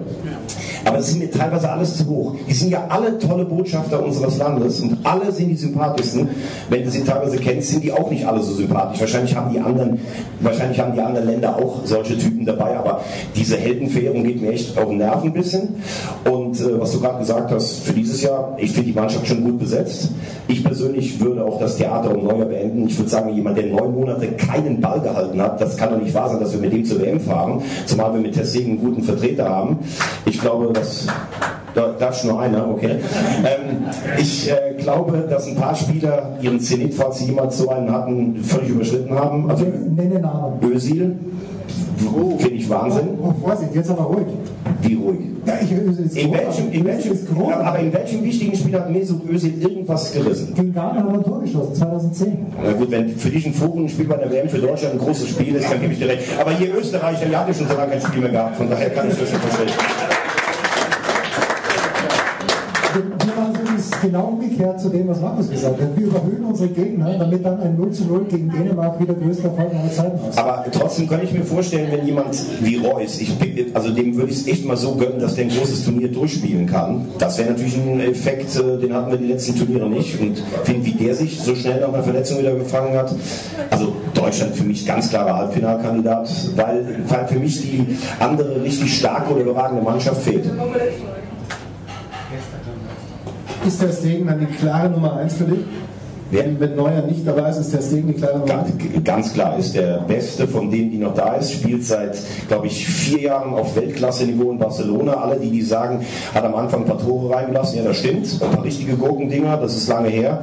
Oliver Kahn hat genauso angefangen in der Nationalmannschaft. Der hat am Anfang, also der Stegen gehört für mich zu den fünf besten Torhütern auf der Welt. Ich, ganz ehrlich, ich finde auch, dass, wenn man immer nur sagt, wir müssen mit Neuer spielen, der sicherlich der Beste auf der Welt ist, ja, wie soll denn der Tessegen sich eigentlich fühlen, wenn er dann doch irgendwo in der Kiste steht? Und gerade bei Neuers risikoreichem Spiel, der kommt ja so oft raus, diese Abmessungen als Torhüter, wie habe ich das einzuschätzen, wie schnell ist der Ball, wie schnell ist der Gegner, das, das kann nicht sein. Also der hat neun Monate kein einziges Spiel gemacht. Ich halte das Ganze echt für grotesk, diese ganze Diskussion. Bei der Operation wurden wahrscheinlich zwei zusätzliche Armpaare ihm äh, implantiert, deswegen äh, ist er jetzt immer noch der Beste. Wer ist der Nummer 2 und 3 für dich, Franz? Gute Frage, ehrlich gesagt. Ich würde aber schon jemanden nehmen, der auch spielt. Deswegen würde für mich Kevin Trapp zum Beispiel mal ausfallen. Der mag ein guter, guter Torhüter sein, aber auch dem fehlt halt die Spielpraxis, leider Gottes, die er nicht bekommt in Paris. Aber da gibt es so viele Kandidaten, die dann irgendwie dahin kommen. Finde ich jetzt schwierig, mich da konkret auf irgendwie ein, zwei Namen festzulegen, tatsächlich. Gibt es die große Überraschung, die für uns dann keine mehr sein wird? Wie man, Thomas Wagner, weil so Thomas Wagner zum Beispiel sie verrät oder weil Franz sie verrät, so wie das früher bei unter, unter Klinsmann hat es glaube ich angefangen, dass man irgendeinen Spieler nominiert, nur um ihn zu nominieren, nach dem Motto, mit dem hat, mit dem hat aber jetzt wirklich keiner gerechnet. Das ist vielleicht wieder so ein Fall für die, die quasi schon die, die so zu Yogis Jungs gehören. Ja, da gibt es ja so ein paar Kandidaten, die sind halt schon lange mit dabei und die haben sicherlich auch verdientermaßen auch ihren Teil dazu beigetragen, dass es halt so weit gekommen ist wie jetzt vor vier Jahren. Ähm, das könnte schon sein, dass da wieder auch einer auftaucht, wo man sich vielleicht am Ende fragt, naja, ist, ist der wirklich jetzt noch in, in dem, ja, mit der Qualität unterwegs, die man braucht für so ein Turnier? Aber ja, kann, kann passieren, dass es eben wieder so von der Warte angeht, von wegen, naja, die sind schon so lange mit dabei, die gehören irgendwie so dazu, vielleicht gut für das Mannschaftsklima, was auch immer das bedeutet. Solche Spieler. Ja, vor allem, also da ist Jogi Löw ja immer für eine Überraschung gut. Ne? Also ich glaube, er hat letztes Mal einen 30er-Kader benannt, da war Christoph Kramer nicht drin, dann hat sich einer verletzt, dann ist er direkt in den 23er-Kader gekommen, hat selbst eine halbe Stunde vor der nichts mehr weiß im WM-Finale gespielt. Das sind auch Karrieren, die es gibt. Also dass da, ich glaube, er will ja wieder 27 äh, beim Vorbereitungstraining mitnehmen. Ich denke mal schon, da wird einer auftauchen, der bisher noch gar kein Länderspieler. Das würde irgendwie passen. Wahrscheinlich, weil, wahrscheinlich ist das sogar auch ein Stück weit Methode, weil es einfach den Druck auf die etablierten Spieler äh, erhöht. Wann Tipp hast du nicht? nee, sonst wäre es ja keine Überraschung. Was ist, äh, was ist mit dem Treuefaktor, den äh, Franz gerade auch angesprochen hat? Was ist mit Götze zum Beispiel? Gefühlt fährt er nicht mit. Ähm, ist es für dich okay? Es ist leider nicht mehr der Götze, den ich in Dortmund damals gesehen habe, 2011, 2012. Da habe ich gedacht, das ist das größte Versprechen, was es gibt. Ich glaube, dass ihm der Wechsel zu den Bayern überhaupt nicht gut getan hat, weil Guardiola ihn von Anfang an auch gar nicht wollte, wo wir dann eben wieder auch dabei sind, was wir eben gesagt haben, warum geht er dann hier hin? Egal, das müssen er und die Bayern beantworten. Äh, aber er hat diese Form nie mehr gefunden und ähm, es uninteressant, was ich sage, Jens, oder? Wir haben Regiebesprechung. Ah, okay. Nee, aber ähm, ich, ich finde auch mit dem, was er spielt, äh, er war ja früher der, der einen Haken schlagen konnte, der schnell war. Diese Form hat er im Moment nicht und da sehe ich dann andere Spieler vor ihm. Also den dann mitzunehmen aus Treuebonus würde ich nicht machen. Schon ein kleines Ratespiel natürlich, wenn es darum geht, äh, den Kader jetzt schon äh, vorherzusagen. Wir haben gleich ein richtiges Ratespiel. Also für Thomas Wagner ist es nichts, aber für uns, glaube ich, ist es äh, an der Grenze zur Überforderung. Jens? So, Thomas weiß alles, das haben jetzt alle, die hier sitzen. Und jetzt hat sich die Fragen übrigens ausgedacht. Ich habe mir die Fragen Was ist ausgedacht. möglicherweise historisch begründbar? Oh Gott. Wir haben hier zwei Experten. Hier zwei Experten. Äh, Morgen ist Fußballquiz, die bereiten sich jetzt. Genau, wollte ich gerade sagen. Also das ist jetzt einfach von ihm nur gesagt, das habe ich nie selber behauptet. nein, ich behaupte ich. Ich interessiere mich dafür, aber Wir haben das empirisch erlebt, dass Thomas Wagner ist. So, und äh, wir haben Preise hier, wir haben Preise ausgelobt und äh, ich würde den Alexi vielleicht äh, natürlich auch gegen Thomas antreten lassen. Äh, weil Alexi, glaube ich, auch eine, eine Enzyklopädie ist. Ähm, dann äh, Sal hat keine Ahnung weiter von, von irgendwas, aber, aber es schmeckt ihm gut. So. Dann vielleicht das Team der Süddeutschen Zeitung ähm, gegen, äh, gegen Thomas und ihr zwei natürlich auch. Und Christoph, du, du vertrittst das Publikum, Christoph Gens hier mit dem Andreas vielleicht. Ich habe hier verschiedene Zettel, die jedes Team bekommt einen. Ähm, teilen wir aus hier. Und zwar steht Ist Alexis mein Gegner? Oder? Alexis auch. Ist mein Gegner. Wir spielen mit mehreren Teams und äh, ihr bekommt immer eine bestimmte Antwort an Zeit. Christoph? Äh, Andi, hilfst du mir? Du willst nicht? Ganz ehrlich, Jens, ich würde gerne meinen Kollegen. äh, ja, bitte, bitte, bitte. Komm, komm, Andi, komm zu mir. Komm, Andi, komm zu mir. Äh, Günther kriegt natürlich auch ein Blättchen. Gebt dem Günther bitte ein Blatt, Günther weiß alles. Stifte habe ich nur zwei hier, aber das ist, ihr braucht keine Stifte. Ihr braucht nur für die letzte Frage einen Stift. Die ersten Fragen sind sehr, sehr einfach. Ähm, wir, wir werden es einfach so machen. Wie machen wir es mal? Nee, wir machen wir es trotzdem. Ihr bekommt alle einen Zettel und schreibt die Antwort bitte hinten drauf und dann äh, mit Handzeichen. Ich habe, Thomas, habe einen Stift. Ja. Christoph, Stift. Stift. Johannes da hinten. Gut. Und alle anderen können. Gute Planung ist durch nichts. Ja, das ist wahr. Äh, und alle anderen dürfen natürlich gerne mitmachen. Wir geben euch für die erste Frage. Ähm, du machst jetzt das hier. Erste Frage. Ich bin deine Assistentin. Bitte. Chantal, mach du das bitte.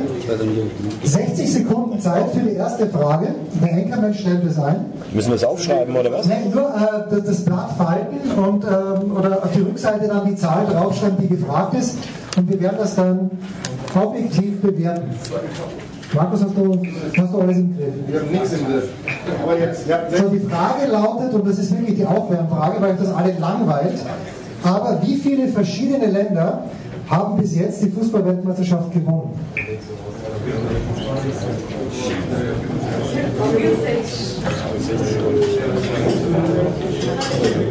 Ich glaube, dann hat er das schon. Meinst du? Die Gruppe, die Gruppe Gaub da vorne, die möchte doch auch mitmachen.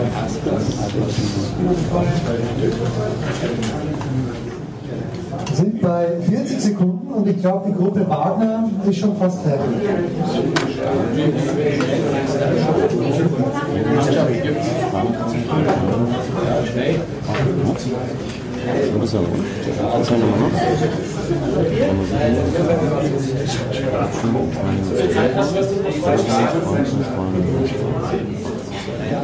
Es ist zu einfach für diese Gruppe, oder? Deutlich zu einfach. Wird nicht mehr. Kurzer Tipp, so viele Länder kenne ich gar nicht. Muss man nachdenken.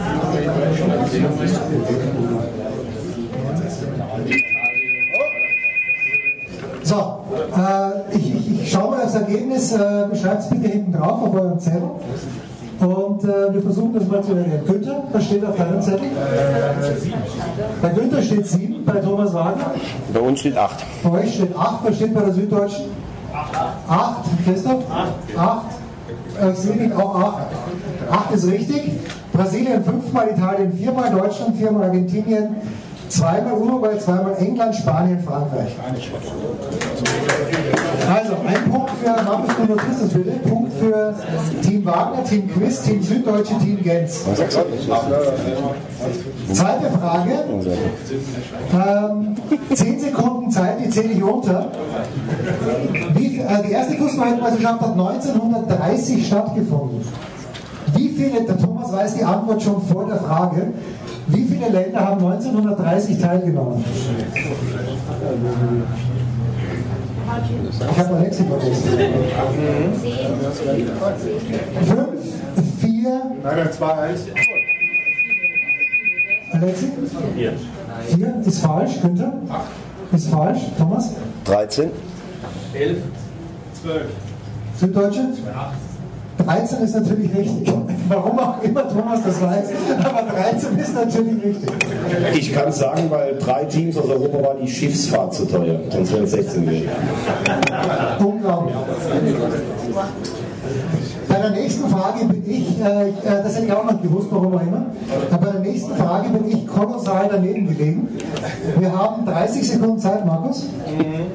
Und die Frage ist, wie viele WM-Endrunden sind mit 24 Mannschaften ausgetragen worden?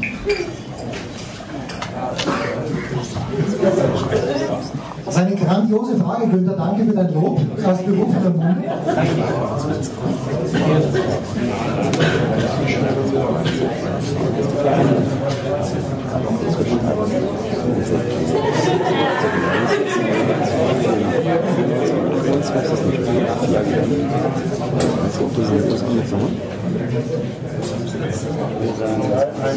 Eins und null.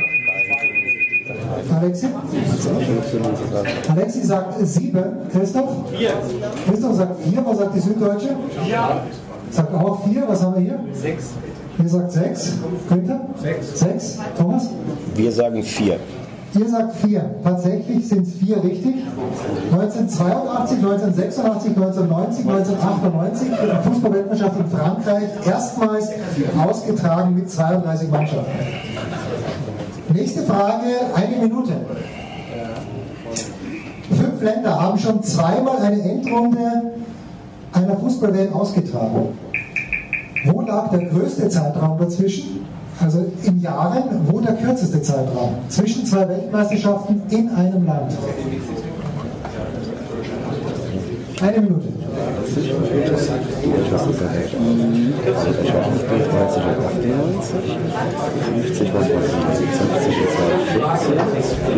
Schweiz 71, Schweden 62, 66 England, Portugal 70 Mexiko, 70 und 70, das war der kürzeste, Mexiko. Dann 74 Deutschland und 206. Und jetzt mal gucken, was am längsten ist. 78 Argentinien nur eine, 200 zu Spanien, 86 Axtwande, 90 Italien haben wir 94 USA alleine, 98 Frankreich, 202 Asien, 6, 10 Südafrika, 14. Okay, am längsten war dann der anscheinend schon 54. Ja, der ist 60 Jahre, ne? Ja. 60? Nee, 60, 42, das sind 14, das sind 64. 64. Brasilien. Oder? Das sind ja 60 Jahre. 4, 3, 2, 1, Schluss. So, äh, Günther, Vorschlag. Kürzeste? Argentinien? Kürzeste Argentinien, sagst du? Argentinien hat leider nur einmal die Fußballweltmeisterschaft. Das ist so gesehen äh, und längstes? Längstes Brasilien. Alexi? Kürzeste Mexiko, längstes? Okay. Äh, was sagt die SZ bitte? Kürzeste Mexiko, längstes Brasilien. Christoph? Kürzeste Italien, längstes Brasilien. Uh, die Quizzer? Na? Also längstes Brasilien? Ja? Kürzestes Mexiko. Thomas? Haben wir genauso. Genau, also am kürzesten war der Zeitraum Mexiko 1970, 1986, nur 16 Jahre. Danach äh, geht schon weit auseinander. Deutschland 32 Jahre, 74, 2006. Dann hatten wir ähm, aber 54 Jahre Italien, 1934, 1990, 60 Jahre Frankreich, 1938, 1998 und tatsächlich Brasilien 64 Jahre, 1950, 2016. 14. 14, Entschuldigung, 2014. Punktabzug für dich. So, genau, weniger. Jetzt habe ich noch eine sehr einfache Frage. Für die gibt es nur 10, 10 Sekunden, Markus. Und zwar, wer hat das, wer war der vorletzte Spieler, der vorletzte Spieler, der für die deutsche Fußballnationalmannschaft bei einer Weltmeisterschaft ein Tor geschossen hat? Das ist schon ein bisschen Ganz ehrlich? Johannes. Ja, Schöne. Christoph? Ich habe keinen hier fragen können und ich das, ist immerhin sehr fair. Schöne. Schöne, was sagt, was sagt die Gruppe Gaub?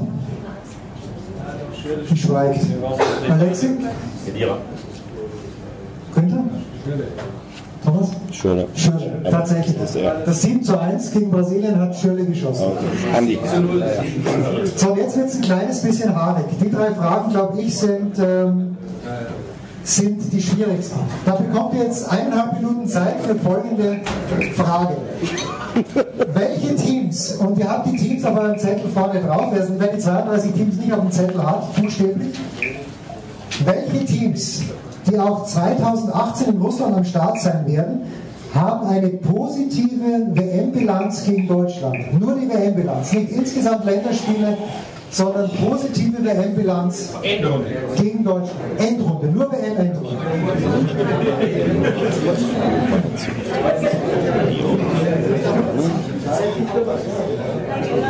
Schwende gegen X72 gewonnen. Haben sie jetzt zwei Spiele gegen Verlierer 2010.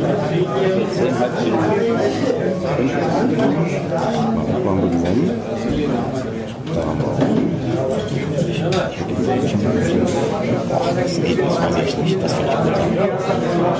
Da wird ja sicher auch einer gemeinsam gewesen. Ja, genau.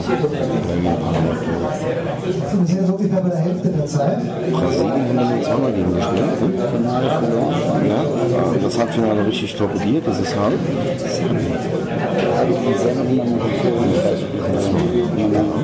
Wann war das? Das müsste 92. Nein, nein, das war 2010. War das überhaupt? Also ganz sicher sehr. Die, die nicht. Die versuchte sie.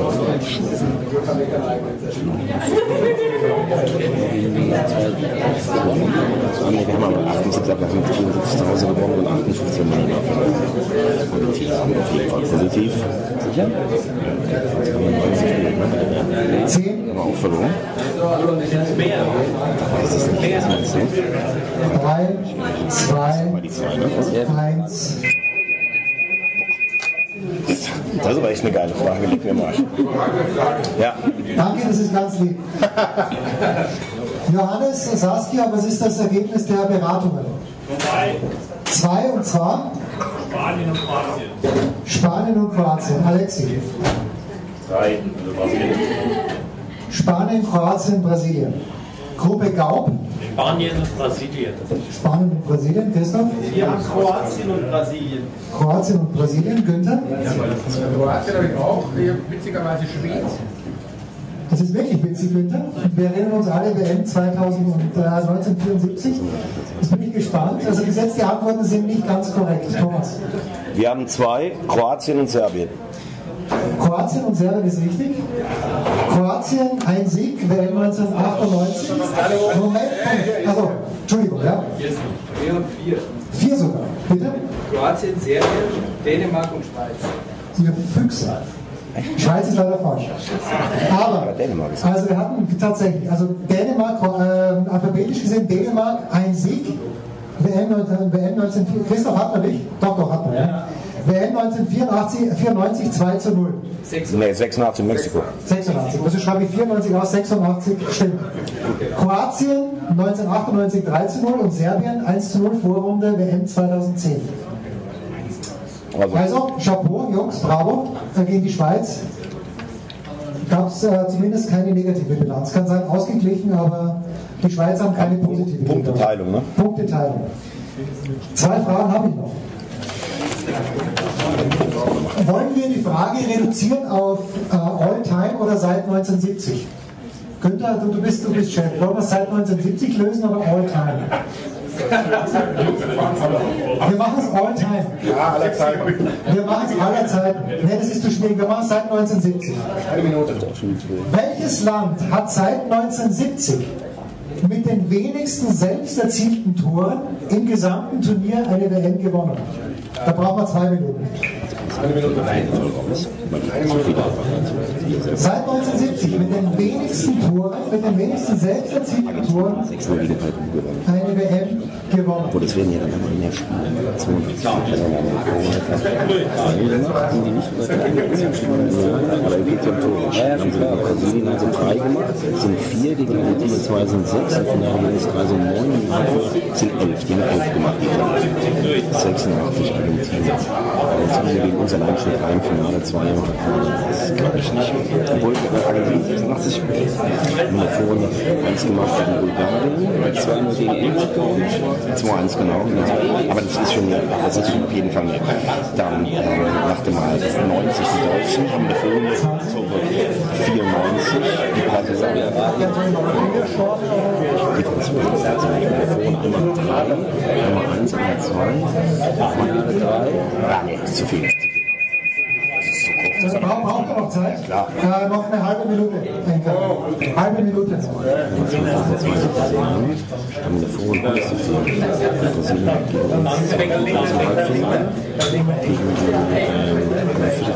Also seid ihr schon dran. Ja, wir, wir werten euer Ergebnis jetzt.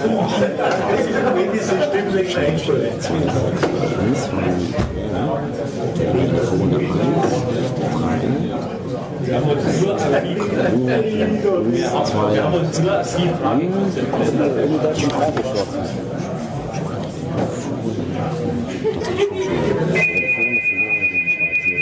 So.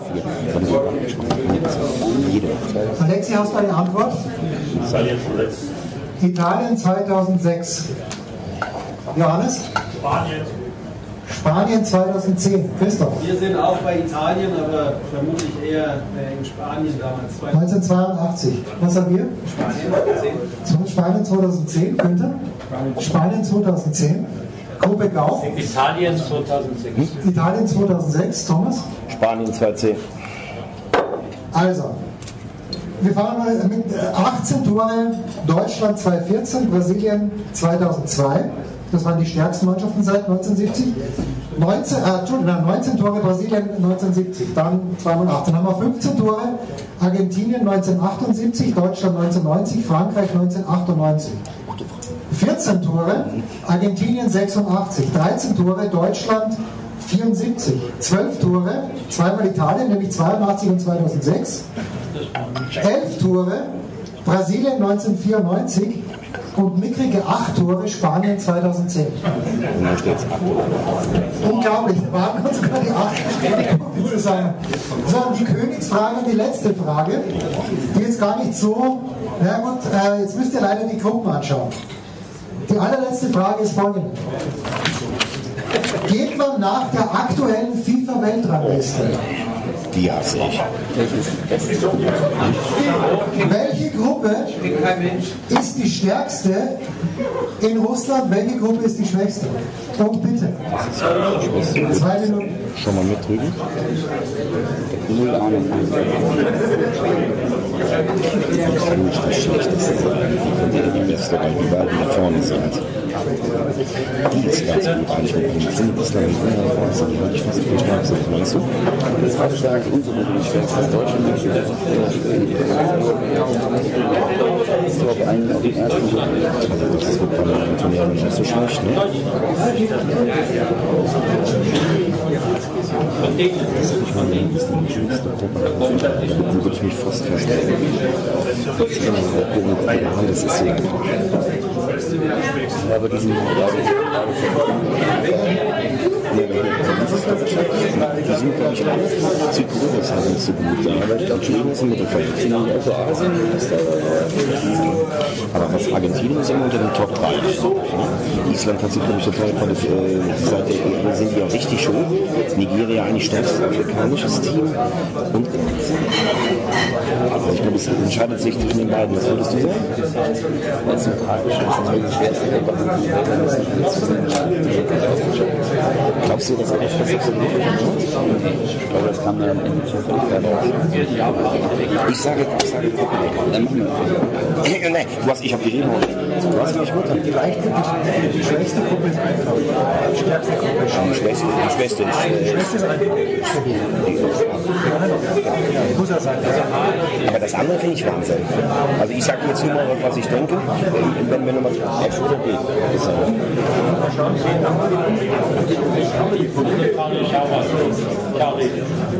nicht.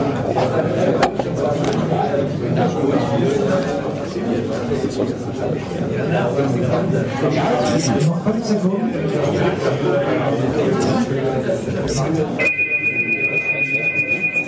Sekunden. Wir fangen mal mit den Quizern an.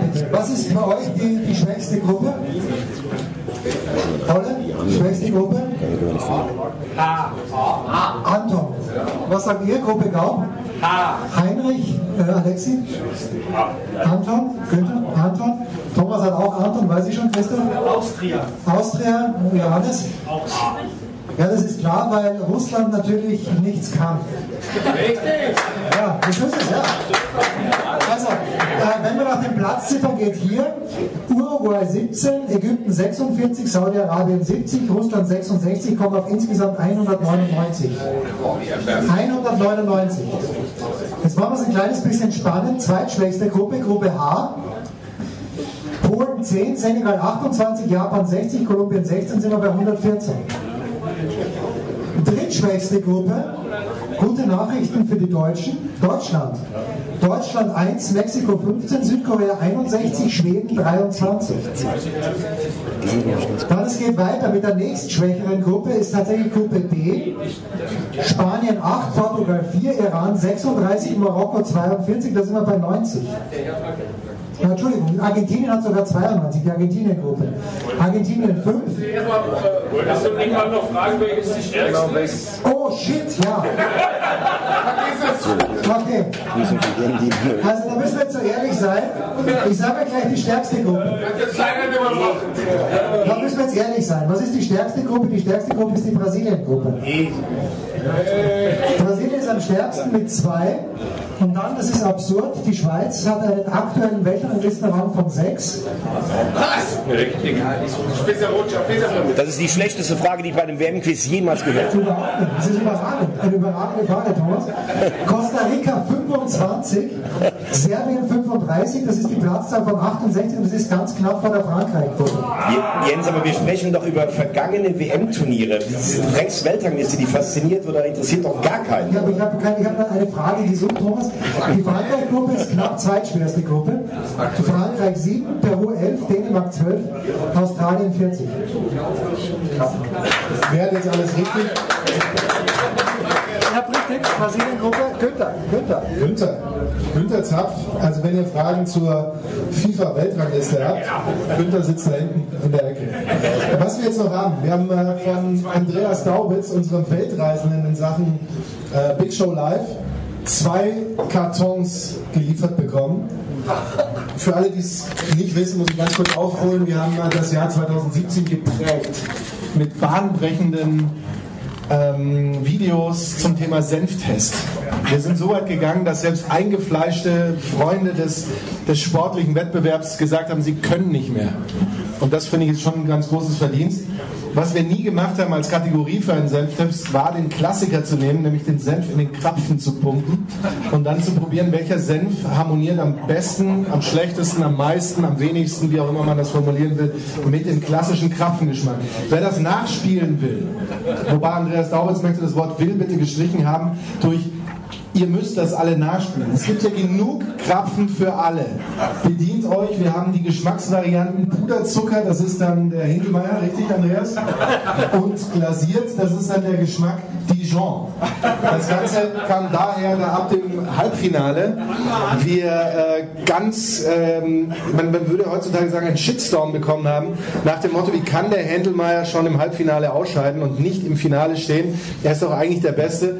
Ihr könnt das heute nachprüfen und nachspielen. Ich habe den Händelmeier vorhin schon unter Zeugen und unter Einsatz meiner, meiner physischen und psychischen Gesundheit ähm, gegessen, aber ich habe es geschafft und überlebt, wie ihr seht. Also kann ich es euch nur ans Herz legen. Ähm, die Krapfen sind auch meines Wissens umsonst. Und das, ich meine, das ist, also was wollt ihr denn noch hören? Auch Andreas Daubitz, natürlich. Das war dann hier das äh, große Programm der Big Show live aus dem Stadion an der Schweißheimer Straße. Krapfen für alle, würde ich sagen. Beide Geschmacksrichtungen. Probiert sie, aber macht keine Sauerei, oder? Das ist richtig. Ja, ja. Passt schon. Bis zum nächsten Mal.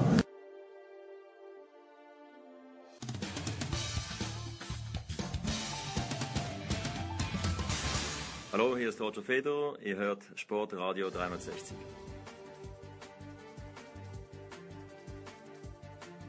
So, Sportradio 360. Es ist die Big Show 355 und eigentlich sind wir im Stadion in der Schleißheimer Straße gewesen, aber es gibt Bonusmaterial mit zwei von unseren liebsten Gästen. Zum einen Stefan The Voice Heinrich. Grüß dich, Stefan. Ein herzliches Willkommen an alle, die zuhören und an Ernst. Toll, ihn mal wieder dabei zu haben. Ja, toll, Ernst, den wir, Ernst Haus-Leitner vom ORF, den wir ja in äh, Pyeongchang öfter mal gequält haben. Servus, Ernst.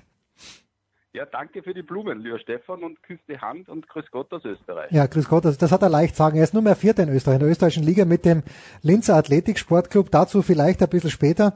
Ernst, was wird passieren am Wochenende in Barcelona und zwar in absolutem Fokus auf die beiden Red Bull-Piloten. Werden die ganz brav sein? Was erwartest du dir?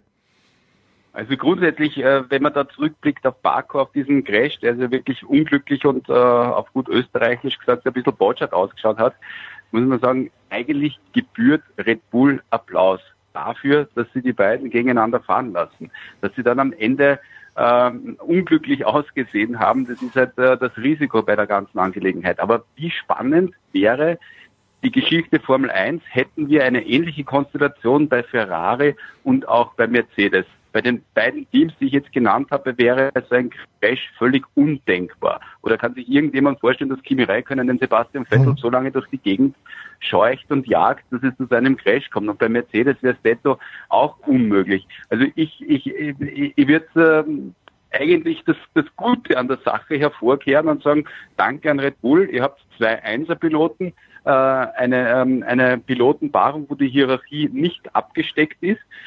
Und dann kommt es zu solchen Zwischenfällen. Ich hoffe, sie lassen sie weiterfahren. Ich glaube, dass sie der Philosophie treu bleiben, weil in Sachen Weltmeisterschaft ist schon sehr viel Boden verloren gegangen und jetzt wird eigentlich keinen Sinn mehr machen, auf den einen oder auf den anderen zu setzen und ich, daher glaube ich daran, dass es so weitergeht, dass wir weiterhin zwischen den beiden Red Bull Piloten solche äh, Kämpfe sehen werden. Es muss ja dann nicht immer mit einem Unfall hm. ausgehen. Stefan, von dieser Warte aus habe ich es noch gar nicht betrachtet, aber ganz ehrlich, ich schlafe ja gern ein bei Formel 1 Rennen, wenn ich sie in Deutschland anschaue. Aber was erwartest du dir denn? Wer, wer, wer, wenn überhaupt, hat hier eingegriffen? Dr. Helmut Marko? Mateschitz ja ganz sicher nicht wahrscheinlich. Nee, der ist weit draußen und das ist eine riesen Vertrauensverbindung zwischen Dr. Helmut Marko und Mateschitz. Also äh, da lässt der Mateschitz das einfach alles laufen. Da hätte auch, wenn er wirklich zu viel zu viel zu tun, wenn er die gesamten Sportmarketing-Aktivitäten hm. äh, weltweit um den gesamten Globus auf allen fünf Kontinenten, ob im Motorsport, ob in allen anderen Disziplinen, wenn er da eingreifen würde, hätte er, glaube ich, viel viel zu viel zu tun. Da konzentriert er sich aufs Kerngeschäft.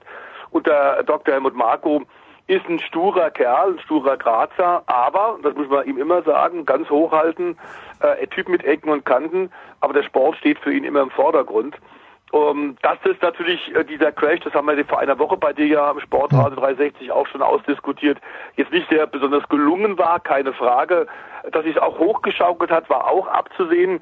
Aber in der Tat im Profisport insgesamt und auch zum Beispiel im Langstreckensport, wo Hersteller antreten, in der DTM, ist freies Fahren kaum noch angesagt, weil die Hersteller, die Konzerninteressen im Vordergrund stehen.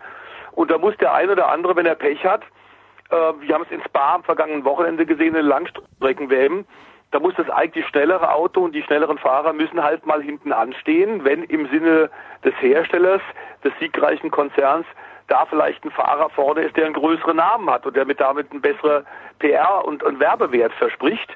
Das ist bei Red Bull ganz offensichtlich nicht der Fall. Und ähm, das finde ich in der Tat auch sehr positiv und ungewöhnlich für den Grand Prix Sport und das bietet natürlich extrem Spannung, weil es nicht berechenbar ist. Also wir haben in diesem Fall keine Ergänzungsfahrer, so nannten wir das mit Augenzwinkern in, in Zeiten der DTM. Da war von Anfang an oft ab dem zweiten oder dritten Rennwochenende des Jahres waren tatsächlich schon quasi interne Stallordern äh, aufgestellt. Die hat man nicht offiziell kommuniziert, aber die wurden offensichtlich beim Rennen geschehen. Ähm, da mussten einige eben zurückstecken, wenn sie beim ersten Rennen schon Pech hatten. Und da müssen wir in der Tat, das sehe ich, sehe ich genauso wie der Ernst, Red Bull äh, dankbar sein, dass da so viel Feuer, Pfeffer und, und Unberechenbarkeit drin ist, auch vor Barcelona. Klar ist, dass ähm, der Max Verstappen natürlich jetzt mitbekommen hat, auch durch diese, diesen irren Aufschrei in den Medien, ähm, dass da das alles in diesem Jahr bisher für ihn nicht so ganz optimal gelaufen ist. Das ist ihm auch klar.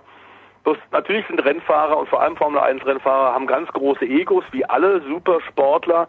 Über seinen Speed, sein Talent brauchen wir nicht zu diskutieren. Mhm. Es täte ihm sicherlich ganz gut und da wird sicherlich Papa Jos auch drauf äh, einwirken und auf den hört er, dass er einfach nicht unbedingt immer 110 Prozent fährt, sondern ein, zwei Prozentchen in entscheidenden Situationen mal rausnimmt, damit diese Crash-Serie nicht so weitergeht. Wenn ich übrigens aus dem Nähkästchen plaudern darf, die Freundin von Max Verstappen hat vor zwei Jahren mit meiner Tochter gemeinsam, die kannten sich, äh, Silvester gefeiert. Damals war sie noch die Freundin von einem guten Freund meiner Tochter. Dem, dem ist jetzt das Herz gebrochen. Das nur nebenbei, bisschen boulevardesk ernst, aber das muss ja auch sein. Wir werden also nie hören, let, Ja, let Danny pass for the championship. Bei Christian Horner, das wäre großartig. Am Österreich-Ring vielleicht wieder. Let Danny pass for the championship. Ah, ernst, mein Eindruck war, die ersten Rennen deshalb so spannend, weil Mercedes noch nicht auf der Höhe äh, seiner Schaffenskraft war. Jetzt erbt der Hamilton diesen Sieg. Äh, ist das vielleicht schon die verpasste Chance gewesen für Ferrari und natürlich auch für Red Bull, weil sich Mercedes jetzt fängt? Ich verstehe nicht ganz, warum Mercedes nicht gleich souverän ist wie im vergangenen Jahr. Also ich glaube, dass es äh, ausgleichende Gerechtigkeit ist.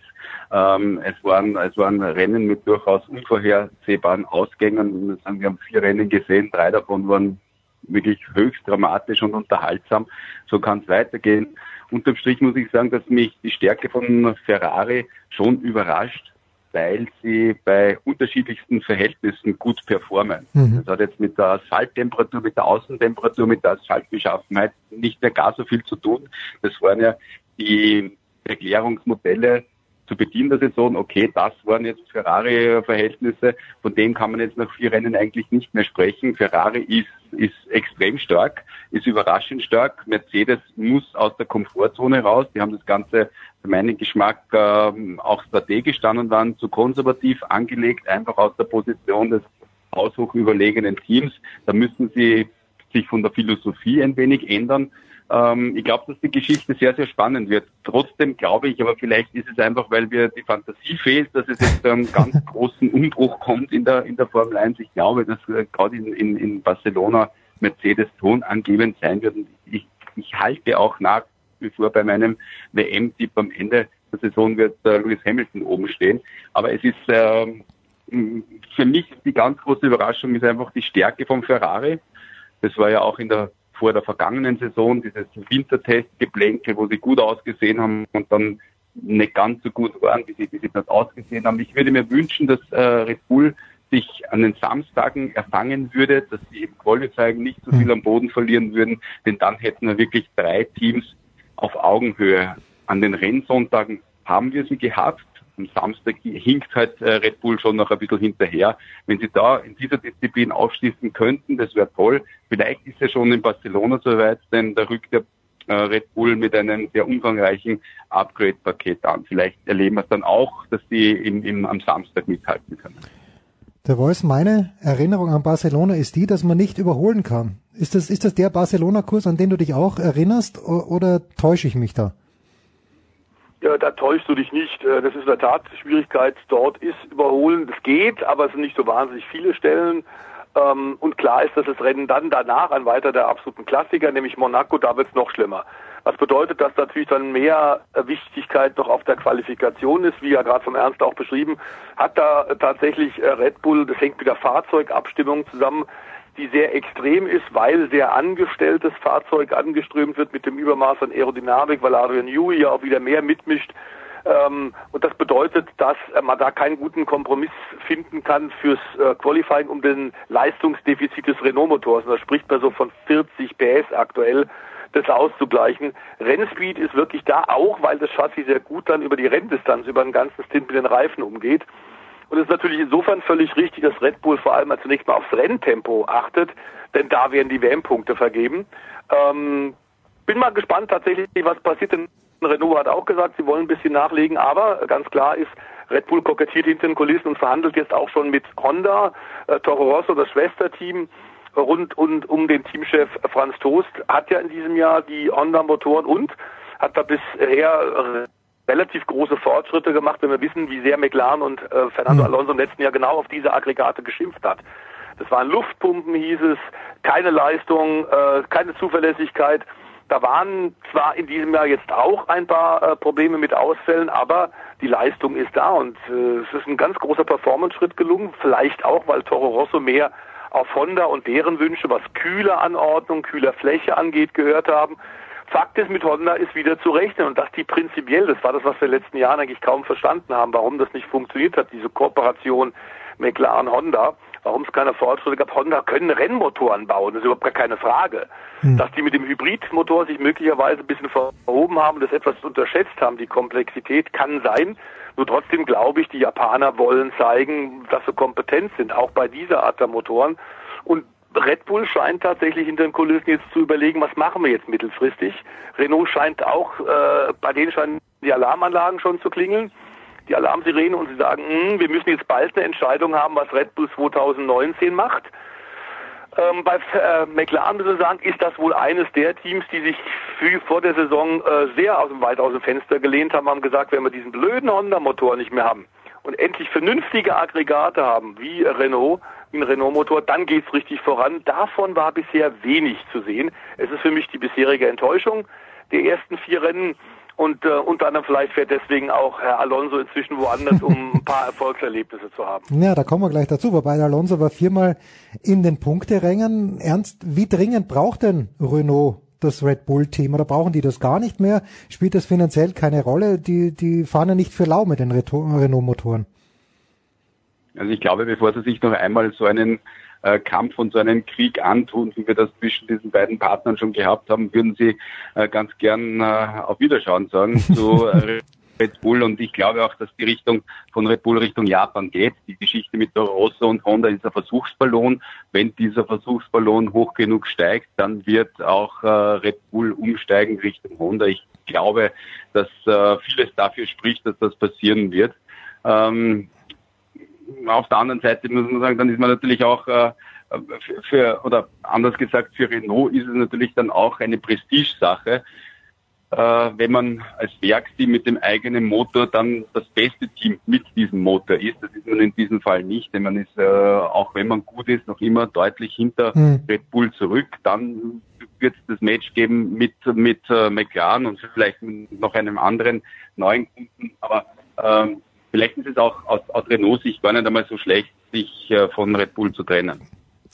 Dann lasset uns den Formel 1 Teil schließen mit, mit folgender Frage an alle beide. The Voice, ich fange mit dir an. Du sagst, McLaren ist eine negative Überraschung. Wer ist denn in den ersten vier Rennen deine positive Überraschung gewesen? Also ich denke auch Ferrari, ähm, denn äh, die waren sehr temperatursensibel im letzten Jahr. Also wenn die Temperatur, die Außentemperatur wirklich für die roten Renner aus Maranello gut war, dann waren sie auf gleiche Augen, auf Augenhöhe, äh, wie die Silberpfeile, wie Mercedes. Aber das hatte, waren enorme Schwankungen im Verlauf der Saison. Und dann im letzten Saisondrittel sind sie wirklich auch eingebrochen. Dazu kamen dann im Eifer des Gefechts auch klare Fahrfehler von äh, Sebastian Vettel, aber es waren dann auch äh, Strategieentscheidungen, die unglücklich waren. Und deswegen sind sie am Ende, man muss es dann äh, vielleicht auf gut Deutsch sagen, wirklich ein bisschen abgekackt, äh, wurden unter Wert geschlagen. In diesem Jahr haben sie ganz offensichtlich in, intensiv an der Breite der Abstimmung gearbeitet, dass es leichter ist, diesen Ferrari 2018 in das Fenster zu bekommen, in dem die Reifen optimal funktionieren, egal was für Außentemperaturen sind.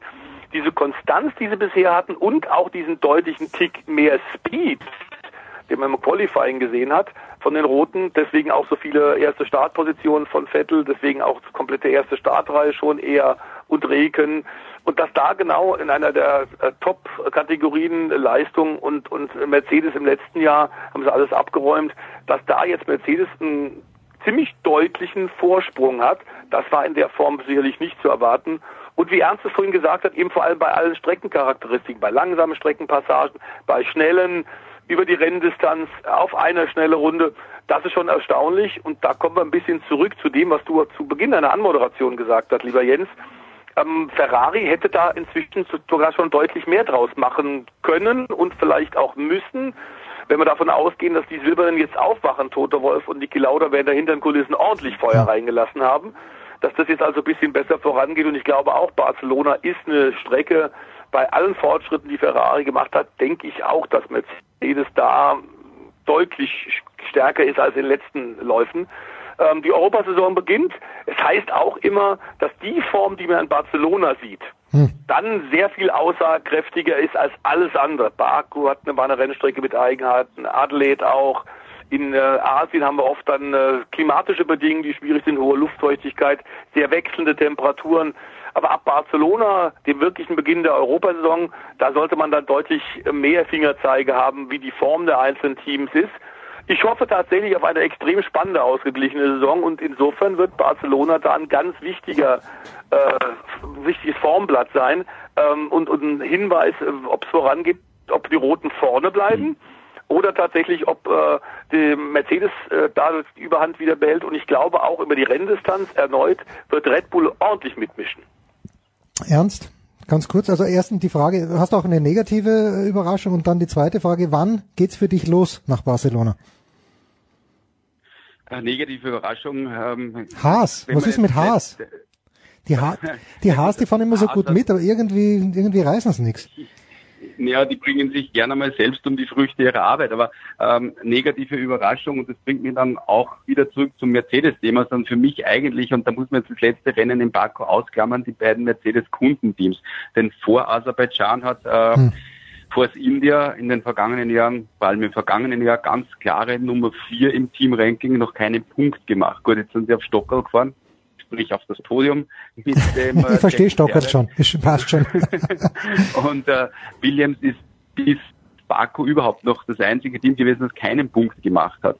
Und das sind ausgerechnet die beiden Mercedes-Kundenteams. Und das bringt mich wieder äh, zu dieser Geschichte zurück. Warum ist Mercedes nicht mehr so überlegen wie in den vergangenen Jahren? Weil ich glaube, auch in der Motorentwicklung haben sie es sehr konservativ angelegt, sind sehr auf Haltbarkeit gegangen mit dem Motor für 2018, während die anderen an Performance offenbar deutlich zugelegt haben. Natürlich allen voran Ferrari, aber auch Renault hat einen deutlichen Performance-Schub gemacht, was den Motor anbelangt. Bei Mercedes hat man sich im im Glauben, und vielleicht haben Sie damit auch recht, dass die Beständigkeit, dass die Haltbarkeit die Weltmeisterschaft schlussendlich entscheiden wird, mit dem noch einmal äh, strengerem Motorreglement mit drei respektive zwei Komponenten der verschiedenen äh, Bauteile.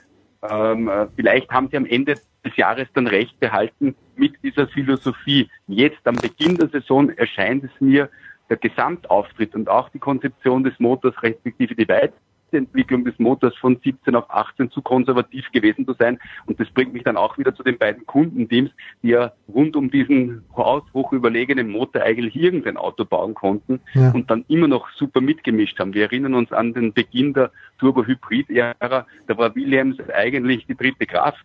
Und äh, jetzt sind die im Niemandsland und, äh, und, und auch Force India tut sich deutlich schwerer. Und ich glaube, dass das schon darauf zurückzuführen ist, dass der ganz große Vorteil, den wir einmal hatten, nämlich den Mercedes-Motor als leistungsstärksten Motor, dass dieser Vorteil nicht mehr so groß ist oder vielleicht überhaupt nicht mehr da ist. Herrlich. Aber das macht doch was für eine spannende Saison. Ernst hat leider, ich überlege mir kurz, ob ich vielleicht nach Österreich fahren soll am Wochenende, weil der Ernst und der Alex Wurz, das ist immer vom Allerfeinsten, das ist äh, so geschmeidig und unterhaltsam, wirklich eine große Freude. Ernst, ich bedanke mich ganz herzlich bei dir. Wir machen eine kurze Pause äh, mit der Formel 1 mit Motorsport. Der Voice bleibt noch für den Restsport, Rest Motorsport dabei.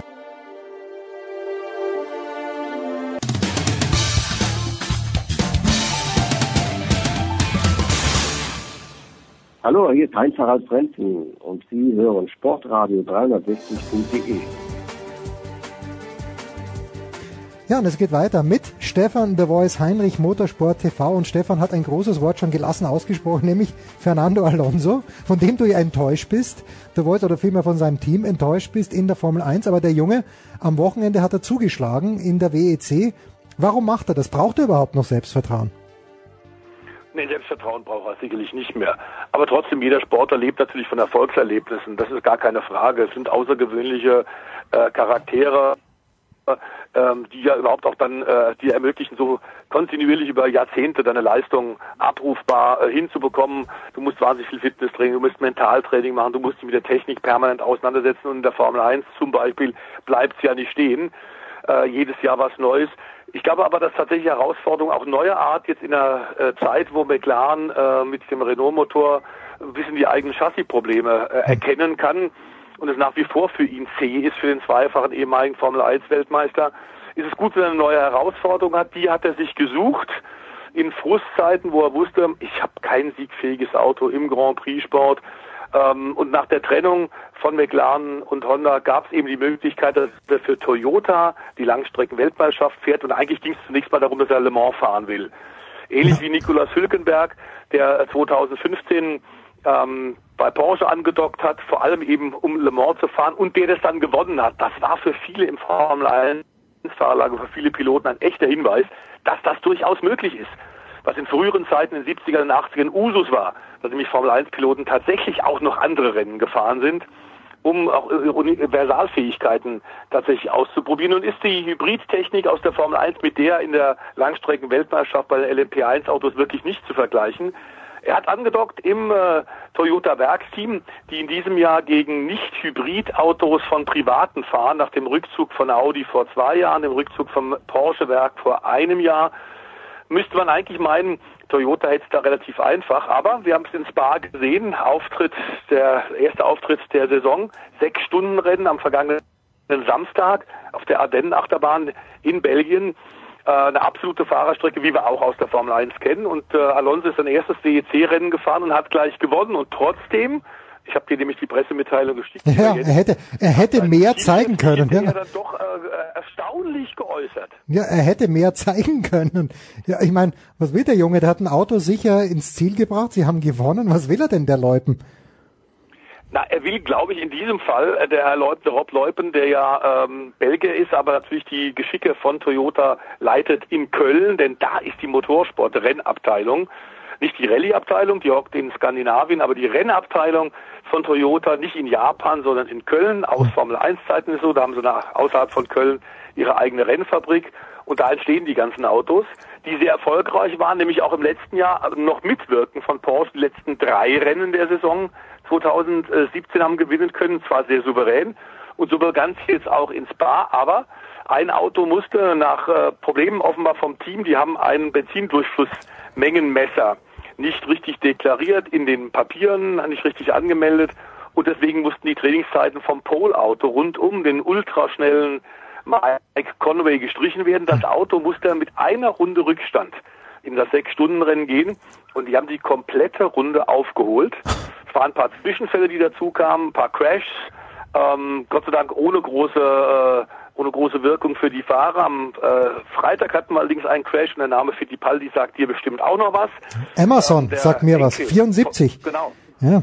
Der Enkel von Emerson, Pietro Fittipaldi, hat einen schweren Unfall am Freitag gehabt und sich beide Beine gebrochen, und zwar in Eau Rouge und Radion, wo denn sonst die absolute Schlüsselstelle, als offenbar auch die Servolenkung mit seinem Auto auf einen Schlag blockiert hat und er nicht mehr lenken konnte.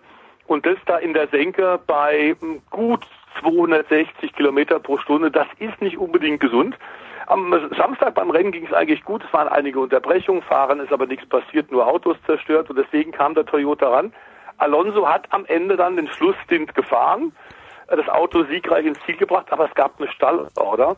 Und das, mein lieber Jens, war dann im Team internen Gespräch, wurde nicht so gern War- gesehen. Thema? Sich gern. Die schnelleren, die schnelleren Kollegen hätten gern gewonnen. Und natürlich ist ein Sieg gegen Herrn Alonso im gleichen Auto mehr wert, als wenn du als Zweiter hinter Alonso ins Ziel trödeln musst. Ja, gut, das ist natürlich klar. Also der Fernando äh, auf Abwägen, weil er es einfach kann und weil er, weil er gerne Auto fährt. Äh, Wir haben noch zwei Themen, die wir kurz anreißen wollen. Das eine ist, ich habe eine eine Nachricht im SED gelesen, die war sehr ausführlich. Da ging es ums erste DTM-Wochenende. Ich glaube, die TV-Zahlen waren ganz gut oder z- vielleicht sogar sehr gut.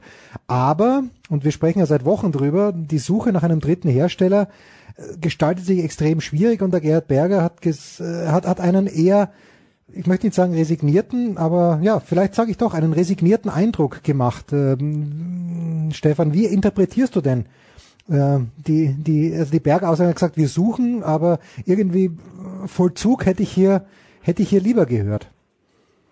Ist klar, aber die Aufgabe, wir haben es ein paar Mal schon skizziert, auch mit äh, Tourenwagen-Experten Stefan Ehlen Ja. hier an dieser Stelle.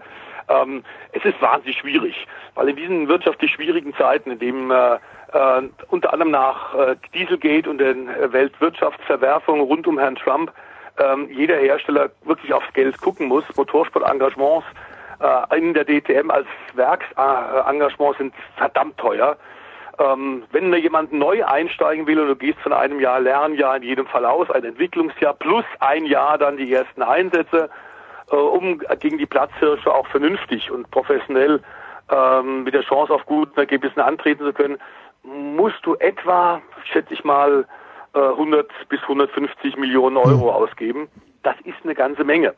Dann musst du auch wieder sagen, okay, DTM ist eine sehr schöne in Europa populäre Rennserie, aber gegen weltweit PR äh, ist das natürlich nicht. Da musst du überlegen, was mache ich denn? Wie kann ich meinen Ruf meiner Marke aufpolieren? Ist es die DTM? Ist es was anderes?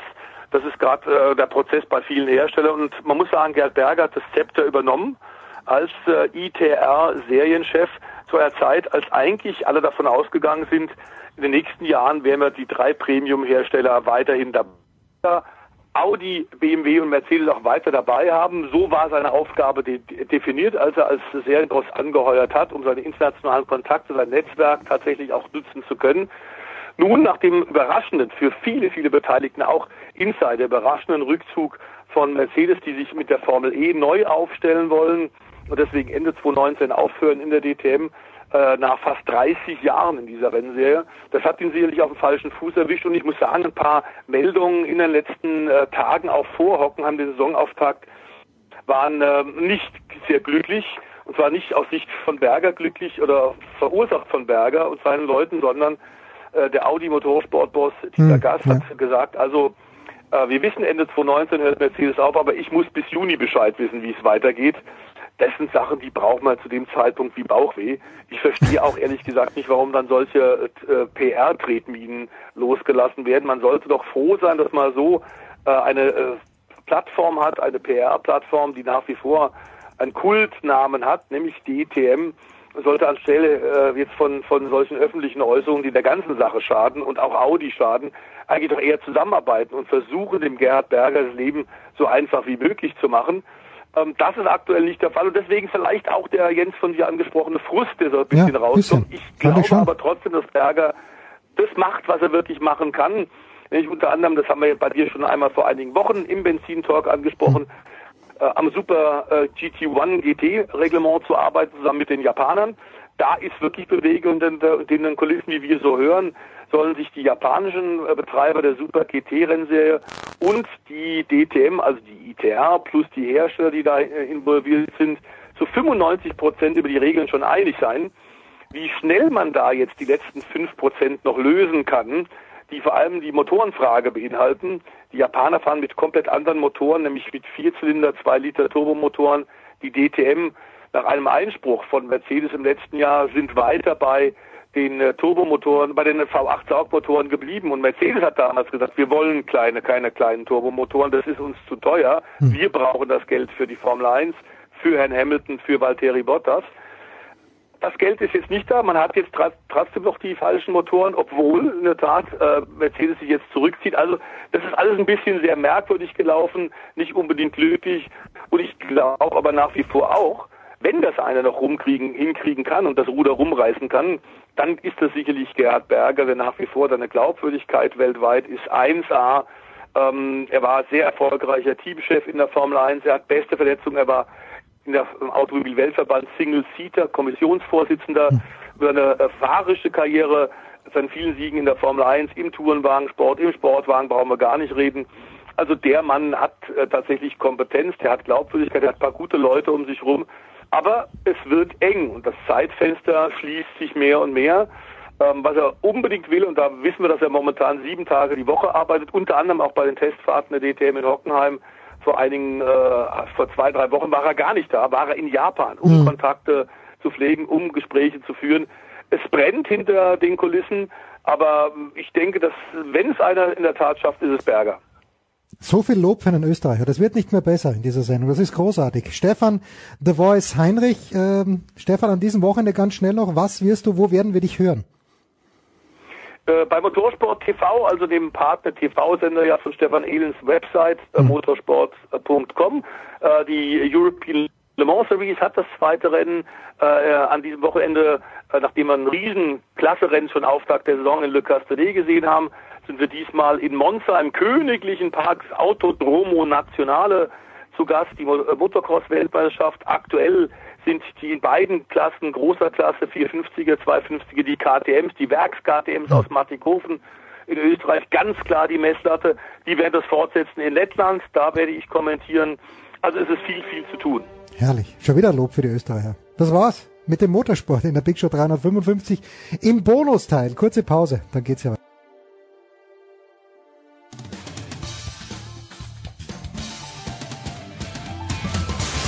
Hallo Josef Roskopf, Tischtennis Bundestrainer. Ihr hört Sportradio 360.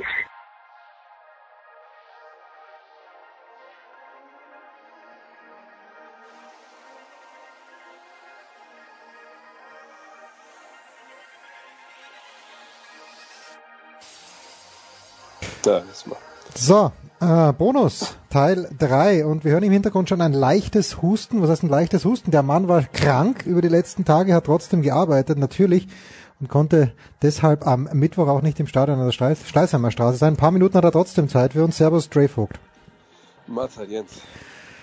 Dre, äh, das hat dir natürlich die Chance gegeben, den sehr knappen und ich möchte fragen, auch verdienten Sieg der Boston Celtics gegen die Philadelphia 76ers zu beobachten. Weil eigentlich als Favorit, wenn ich es richtig verstanden habe, wären ja die, ähm, die Männer aus Philadelphia in die Begegnung gegangen.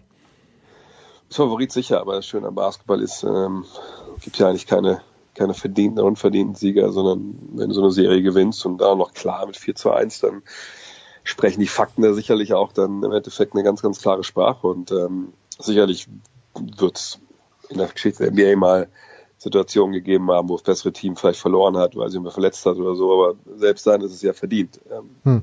Das sind äußere Umstände, die da rankommen. Von daher, nee, das war ähm, die klar bessere Mannschaft, die da gewonnen hat, die Mannschaft, die reifer ist, ja, weil natürlich auch viele der Protagonisten, von natürlich nicht, nicht steinalt sind, die haben natürlich auch ihren eigenen Rookie in Jason Tatum, die Celtics, der grandiose Leistung abgerufen hat, aber viele der anderen, natürlich einfach an Al Horford, die haben schon eine Menge erlebt und hm. auch der Trainer Brad Brown ähm, ist ja jemand, äh, Brad Brown von den Sixers ist ja jemand, der noch nicht in den Playoffs gestanden hat hm, okay. als Head Coach und ähm, das war natürlich bei Brad Stevens ein bisschen anders und so hat man da einfach eine Mannschaft gesehen, die individuell vielleicht ähm, stärker war, wo man vielleicht auch da relativieren muss. Ich meine, klar, dass Ben Simmons und Joel Embiid zum besten gehören, was wir wahrscheinlich in den nächsten zehn Jahren in der NBA sehen werden. Das wussten wir vorher, das war auch zu erwarten, das wird auch so sein. Aber was ist mit Jason Tatum, Jalen Brown, Terry Rozier, Al Horford? Ähm, dass Al Horford unterbewertet ist, äh, schon seit Jahren, schon seit seiner Zeit in Atlanta, das steht eigentlich fest. Ähm, das ist fast schon so, dass er schon überbewertet ist, weil er so unterbewertet war. ähm, aber die ganzen anderen, ich erinnere mich immer so ein bisschen an 2004 Moment. War die Pistons in den Finals. Ja, okay. Ja, gegen, gegen die Lakers damals. Ich erinnere genau, mich, und, ja. Und sind Meister geworden. Alle haben gesagt, ah, eine Mannschaft ohne Stars. Und zwei Jahre später waren vier Mann von denen, die da in der ersten fünf gespielt haben, All-Stars. Hm. Ben Wallace war ein MVP-Kandidat und wir haben erst danach gemerkt, ah, okay, die sind eigentlich sehr, sehr gut. Vielleicht kein absoluter Superstar dabei, das sind aber All-Stars. So. Und ähm, vielleicht ist es so ähnlich bei den Celtics. Vielleicht wissen wir noch nicht, wie gut Jalen Brown und ähm, Jalen Tatum zum Beispiel sind. Hm. Vielleicht wussten wir auch nicht, wie gut Terry Rozier ist, ähm, weil er hinter Kyrie Irving gespielt hat und ähm, wer noch nicht wusste, wie gut äh, Brad äh, Stevens ist, der, der weiß dann spätestens jetzt. Von daher, ja.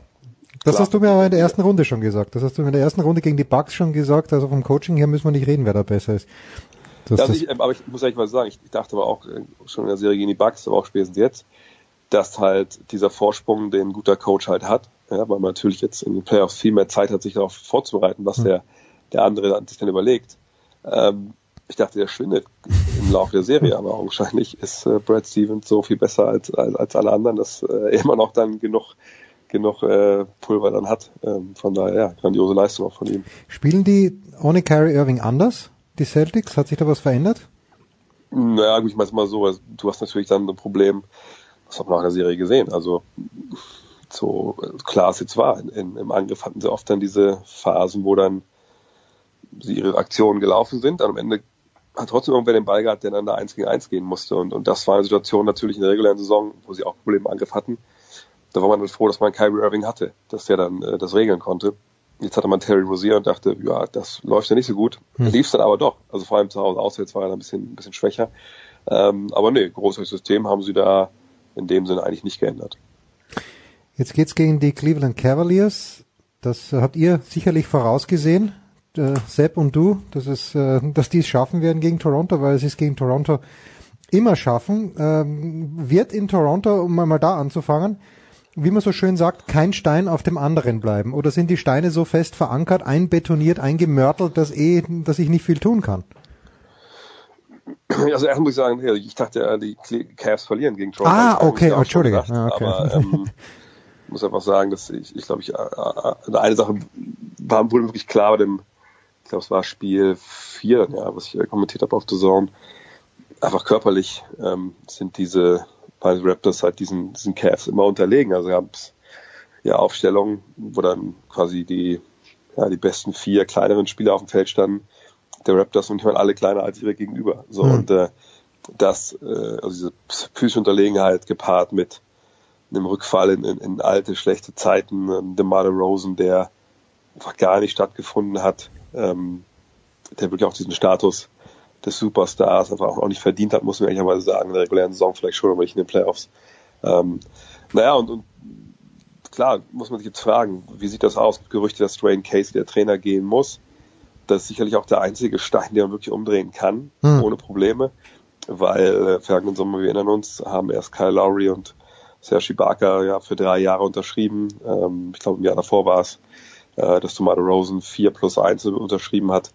Sprich, das sind die Stars und die teuersten Spiele sind erstmal da. Hm. Ähm, ich denke, dass sicherlich es, es da dazu kommen wird, dass man darüber nachdenkt, wen können wir denn vielleicht von diesen drei Top-Verdienern abgeben. Und äh, bei Ibaka, denke ich, gibt es da keine Abnehmer, weil er einfach auch schon Fortschritt im Alters ist und eine Menge Geld verdient für wenig Leistung. ähm, Laurie als Point Guard, ähm, der hat noch vielleicht noch die besten Leistungen gebracht in den Playoffs. Ähm, viele Teams haben, haben halt Point Guards. Ich glaube, auch er wird nicht unbedingt super begehrt sein, bleibt Rosen. Und das ist der jüngste von den dreien. Der ist noch länger der Vertrag. Das ist natürlich dann auch, und ich glaube ungefähr gleich, wann es endet. Ähm, je nachdem, ob er sein letztes Jahr die, die Option dann sieht. Ähm, der ist halt der begehrteste. Was kriegt man von, für ihn wirklich? Äh, ist das Team danach besser oder nicht? Also ich glaube, die, dieser Weg wir nehmen anderen Trainer, wir gucken, dass wir vielleicht ein, zwei Veteranen dazu holen für kleines Geld, äh, die uns ein bisschen mehr Physikalität bringen, ein bisschen Präsenz. Das ist wahrscheinlich der Weg, ob der funktioniert, äh, ist fraglich. Allerdings muss man auch ganz klar sagen, Toronto ist in den letzten Jahren immer an äh, LeBron James gescheitert. Mhm. Was ist denn, wenn, wenn LeBron James nächstes Jahr nicht mehr in der Eastern Conference spielt? Ähm, sicherlich ist dann Philly ein Jahr älter und besser wahrscheinlich. Dann wird Boston hoffentlich dann aus Bostoner Sicht Kyrie Irving zurück begrüßen dürfen und vor allem Gordon Hayward, der das ganze Jahr nicht dabei war. Mhm. Ähm, also, ich sag mal so, also wenn, wenn gar nichts passiert, ist trotzdem wahrscheinlich nächstes Jahr ein Top-Team im Osten.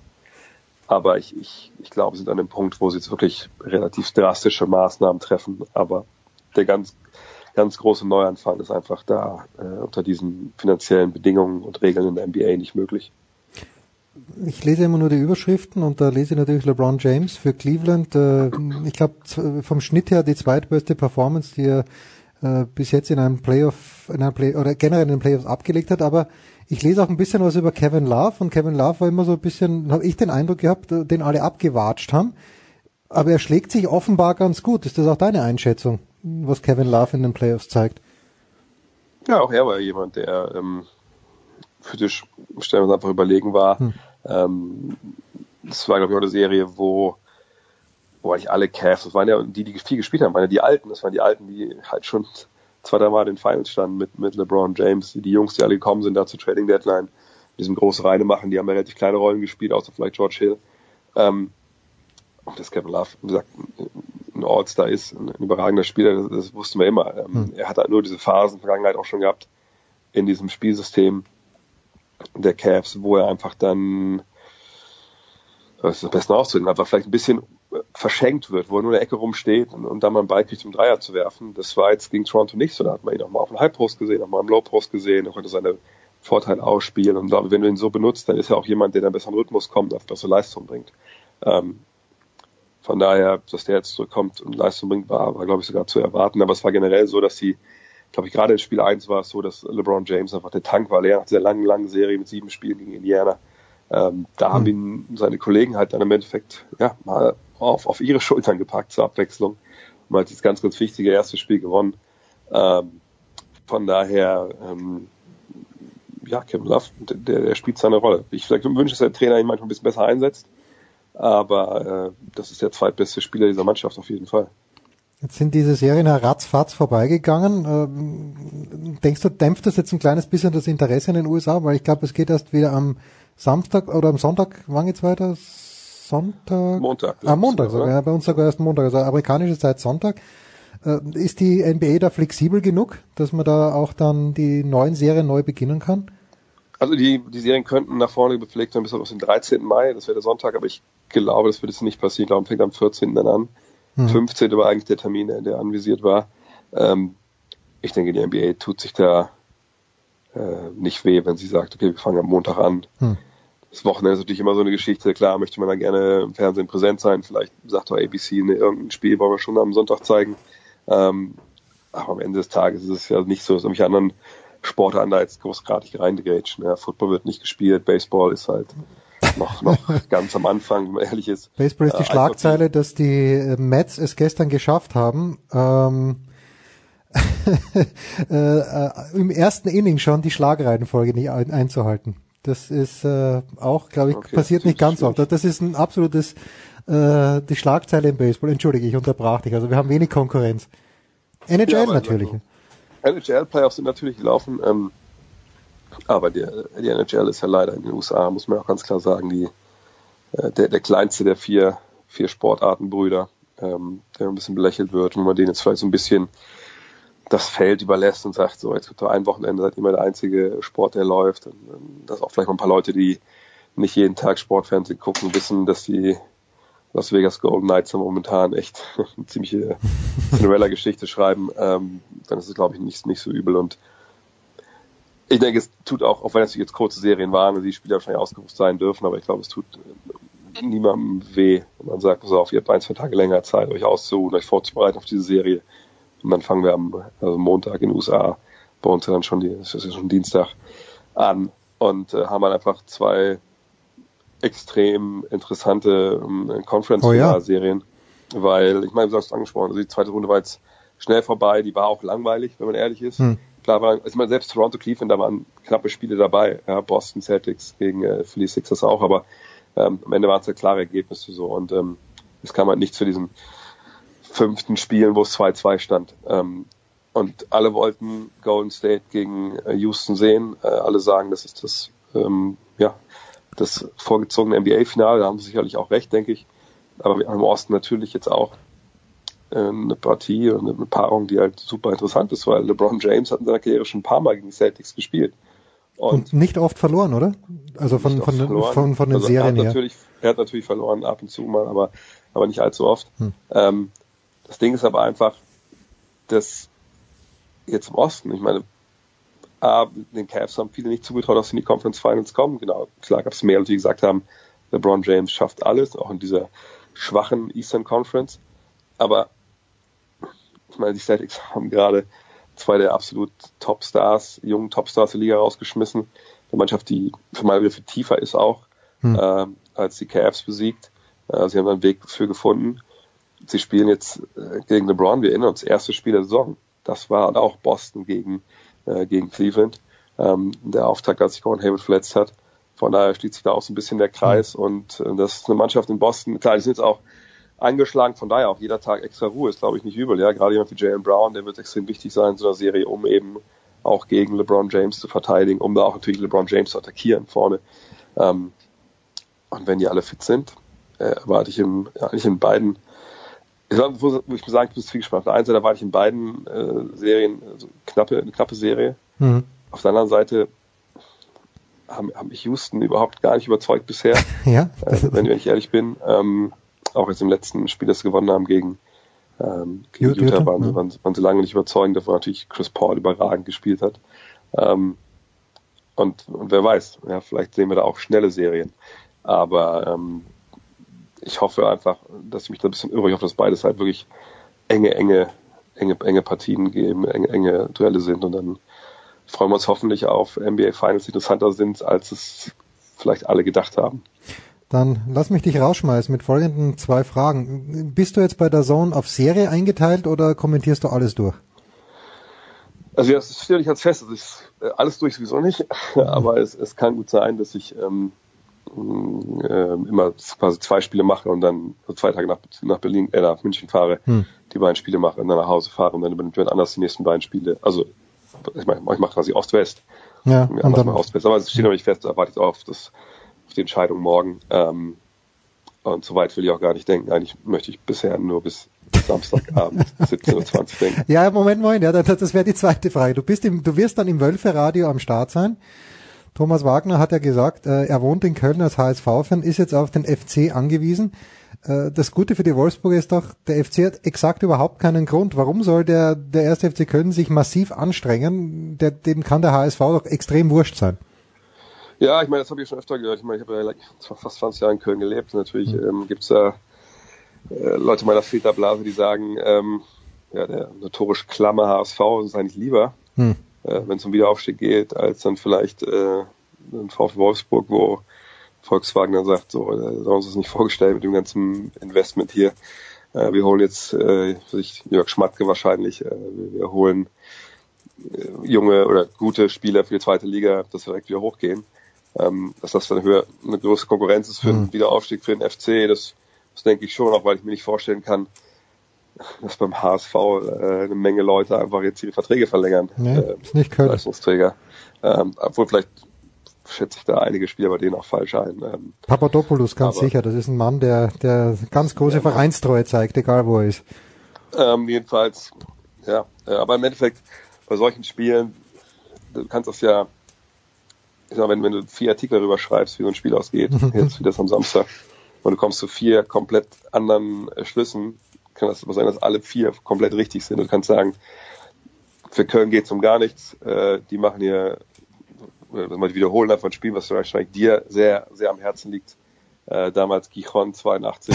1-0 für Wolfsburg und 1-0 ja. für Wolfsburg, äh, beide kommen weiter. Ja. Ähm, und dann ist alles gut. Ähm, ähm, ich spiele auch Sommerfußball, man kann sagen, man kann einfach sagen, aber wieso, der FC, da sind ein paar Fans, die mitkommen, äh, die sind, spielen befreit auf, es ist denen scheißegal, das sind absolute Sportsmänner, die sagen, nö, wir wollen teilen keine Wettbewerbsverzerrung und spielen ohne Druck und beim VfL steigt der Druck, aber mit, mit, mit jeder Minute, wo halt irgendwie nichts passiert, oder wenn sie mal ein Tor kriegen sowieso. Hm. Äh, also ich meine, man kann das wirklich in alle Richtungen, Richtungen argumentieren. Ähm, ich bin echt gespannt, was passiert. Also ich denke nicht, ehrlich gesagt, dass wir es jetzt direkt schaffen. Ja, ähm, ich denke, Relegation ist für mich das, was momentan am wahrscheinlichsten erscheint. Aber dass es natürlich dieses, dieses, dieses Schreckgespenst gibt, man geht direkt runter.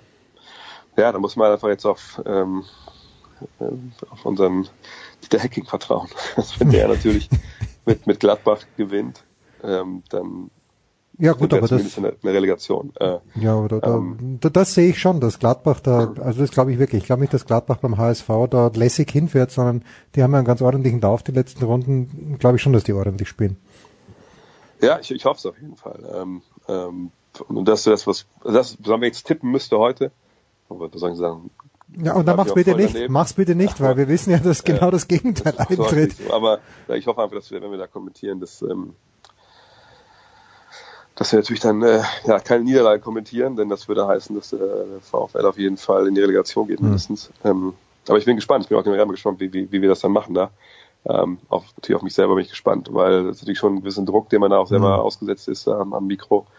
Und ähm, es ist ja auch spannend, dann immer, wenn du in der in der Arena jetzt bist, bei The Zone sind wir immer nur am, äh, am Monitor und klar kriegst du die Atmo in der Halle mit, ähm, aber es ist natürlich längst nicht so, als wenn du selber in der Arena halt sitzt. Und ähm, beim Spiel gegen, äh, gegen Köln war es ja auch so, dass, äh, beim Spiel gegen Hamburg war es ja auch so, dass natürlich dann irgendwann sich bei dir selber so ein beklemmendes Gefühl einstellt, wenn du merkst, die Fans, die Stimmung kippt und, und, und naja, was sagst du dazu? Und also ich, ich bin echt gespannt. Das wird auf jeden Fall ein Erlebnis am, am Samstag so oder so. Aber ähm, ich habe dann schon einige Abstiegsendspiele mitgemacht, also damals über Lautern 2 zu 2. Hoffenheim, oder? Ich. Was Hoffenheim ja. 3 zu 1 gewonnen in Hoffenheim, als Diego sagt, nee, heute habe ich keine Lust, wenn ich nicht, nicht in der ersten Elf stehe. Und dann natürlich vergangenes Jahr ähm, die Relegation, das Hinspiel im Stadion hier auch gesehen. Hm. Also ja, ich sage es ja auch, beim VfL ist immer was los. Ja, da schlagen die Bayern mal 5-1 oder Real Madrid 2-0. Kann aber auch sein, dass wir äh, in die Ehrenrunde gegen Holstein Kiel müssen. Also von daher, ich bin gespannt. Tja, wenigstens da gibt es noch Spannung. Jay, wir drücken dir selbstverständlich die Daumen. Das war der vorletzte Teil unserer kleinen Bonus-Coverage. Kurze Pause, dann geht's hier weiter mit Tennis.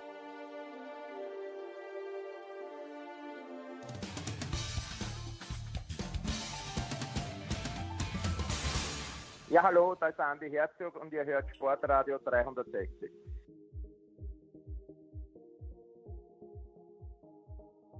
Ja, und in unserer Bonus-Coverage fahren wir hinten aus, äh, reden wir auch noch ein bisschen und zwar mit äh, Paul Häuser. Servus, Paul.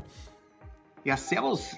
Und natürlich, wenn wir mit Paul reden, dann reden wir über Tennis. Paul, du hast am, Mittwoch kommentiert. Ich habe ein bisschen was in der Schleißheimer Straße zu tun gehabt, aber ich, äh, hast du den Zverev gemacht oder hast du, hast du ein anderes schönes Spiel gemacht?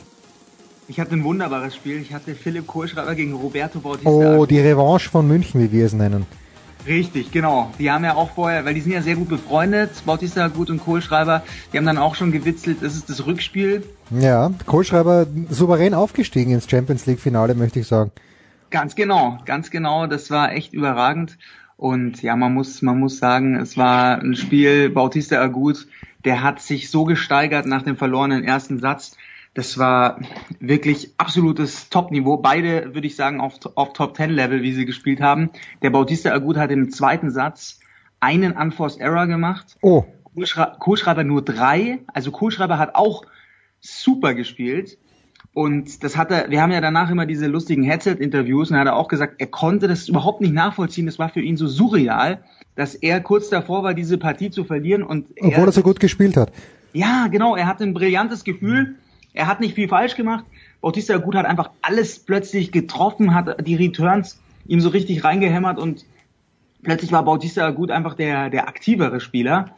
Und im ersten Satz hat Kohlschreiber mit ihm eigentlich gemacht, was er wollte genauso an seine Leistung in München angeknüpft und dann serviert Bautista Agut zum Match und Kohlschreiber spielt zwei, drei unfassbare Bälle, sensationelle Passierschläge und unglaubliche Winkel dabei und dreht tatsächlich diese Partie. Und Bautista Agut hatte einen Matchball bei Ausschlag Kohlschreiber Ach, was? schon 5 zu 3 für Bautista Agut. Ja. Ja. Das habe ich gar nicht so mitbekommen. Ich lese da ein 7-5 im dritten Satz und denke mir, naja gut, schönes Match und ist eng geworden, aber mit, mit, mit auf Match servieren, mit Matchball sogar, ist es Wahnsinn. Jetzt spielt er gegen den Anderson. Kann er gewinnen, sage ich. Bin ich total bei dir. Kevin Anderson hatte auch einen harten Kampf, hat gegen Kukushkin das Ganze umgedreht. So, und jetzt äh, bremst dich mal ein. Kukushkin hat in München, wenn ich richtig ist, auf dem Zettel habe, gegen Materer verloren. Ah, gegen, gegen Bachinger verloren. Das heißt, Kuku, äh, Kukushkin dort drei Sätze zu brauchen. Puh. Jetzt du wieder. Entschuldige. Ja, alles gut. Äh, ich, ja, Anderson ist natürlich, da ist entscheidend, wie, wie gut kommt Kohlschreiber in den Return rein. Das hat gestern gegen Bautista gut überragend geklappt, Hm. aber trotzdem war Bautista gut natürlich dann von der Grundlinie. Das war ein brutales Niveau, das war ein brutales Level. Da bin ich gespannt, wie, wie Anderson heute auftritt.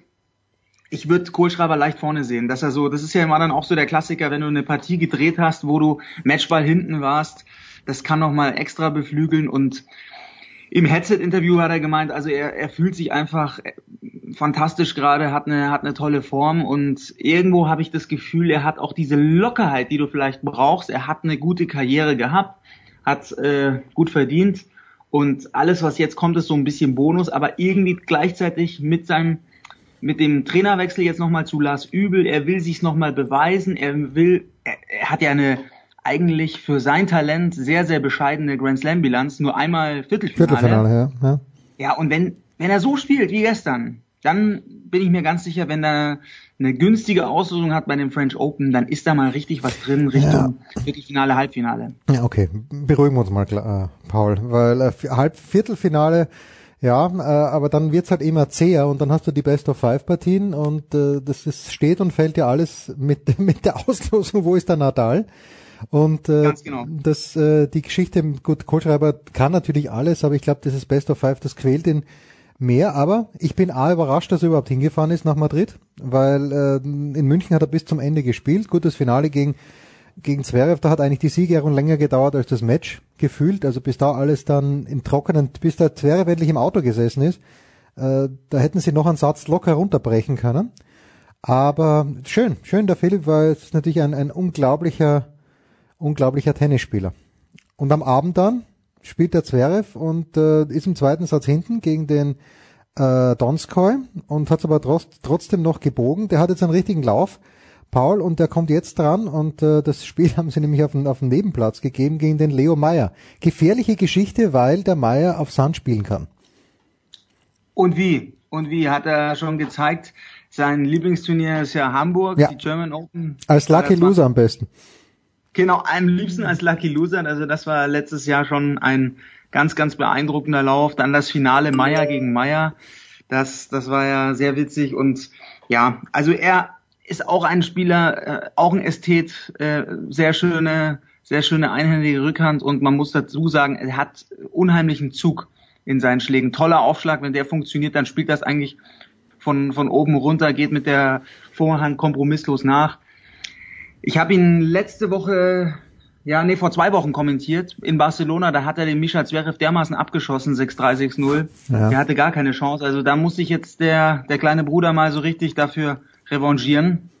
Und er muss sich strecken, da bin ich mir auch sicher. Das ist, das ist einfach ein ganz erfahrener, ausgewiesener Sandplatzexperte. Und Zverev wird beißen müssen. Ich glaube, dass er, er hat gestern jetzt bis Viertel nach zwölf Ja, gespielt. das war Wahnsinn. Da waren wir schon, da waren wir der Schleißheimer Straße schon fertig. Und ich sehe, Ja, wir sind, genau. ich sehe, wir sind mitten im zweiten Satz, als wir an der Schleißheimer Straße fertig waren. Genau, also das war die Night-Night-Session. Ja. Aber er ist ein junger Kerl, er wird wieder lange heute schlafen, dann kommt er mal auf die Anlage und dann glaube ich, dann glaube ich, wird er, wird er schon auch eine gute Leistung wieder abliefern können. Ja, aber Leo Meyer, das sind dann halt diese Spiele, der, der hat jetzt, wen hat er abgeschossen? Verdasco hat er auch richtig abgezogen. Ich glaube 6-0, 6-2. Also das sind schon Ergebnisse, die aufhorchen lassen. Bei Verdasco weiß man natürlich Ja, auch nie, was, ja. was war los, was hat er wieder verlegt alles, aber das in Madrid. Bin gespannt, bin, bin sehr gespannt, aber ich habe bei Alexander Zverev wirklich ein überragendes Gefühl, muss ich sogar sagen, weil die Auslosung ist Ja, ja, das, Sehr das, gut, das ist sehr ordentlich, ja, da unten. Genau, Nadal, Del Potro, Team, alle sind oben und da ist eigentlich der Weg, der Weg sogar, ich würde jetzt mal sagen, locker bis Halbfinale, vielleicht sogar Finale, dem, dem traue ich ihm zu, weil er nimmt, er hat wieder diesen Schwung aus München, den, den hat er jetzt nach Madrid transportiert und ja, ich glaube, mit den Bedingungen kommt er gut zurecht.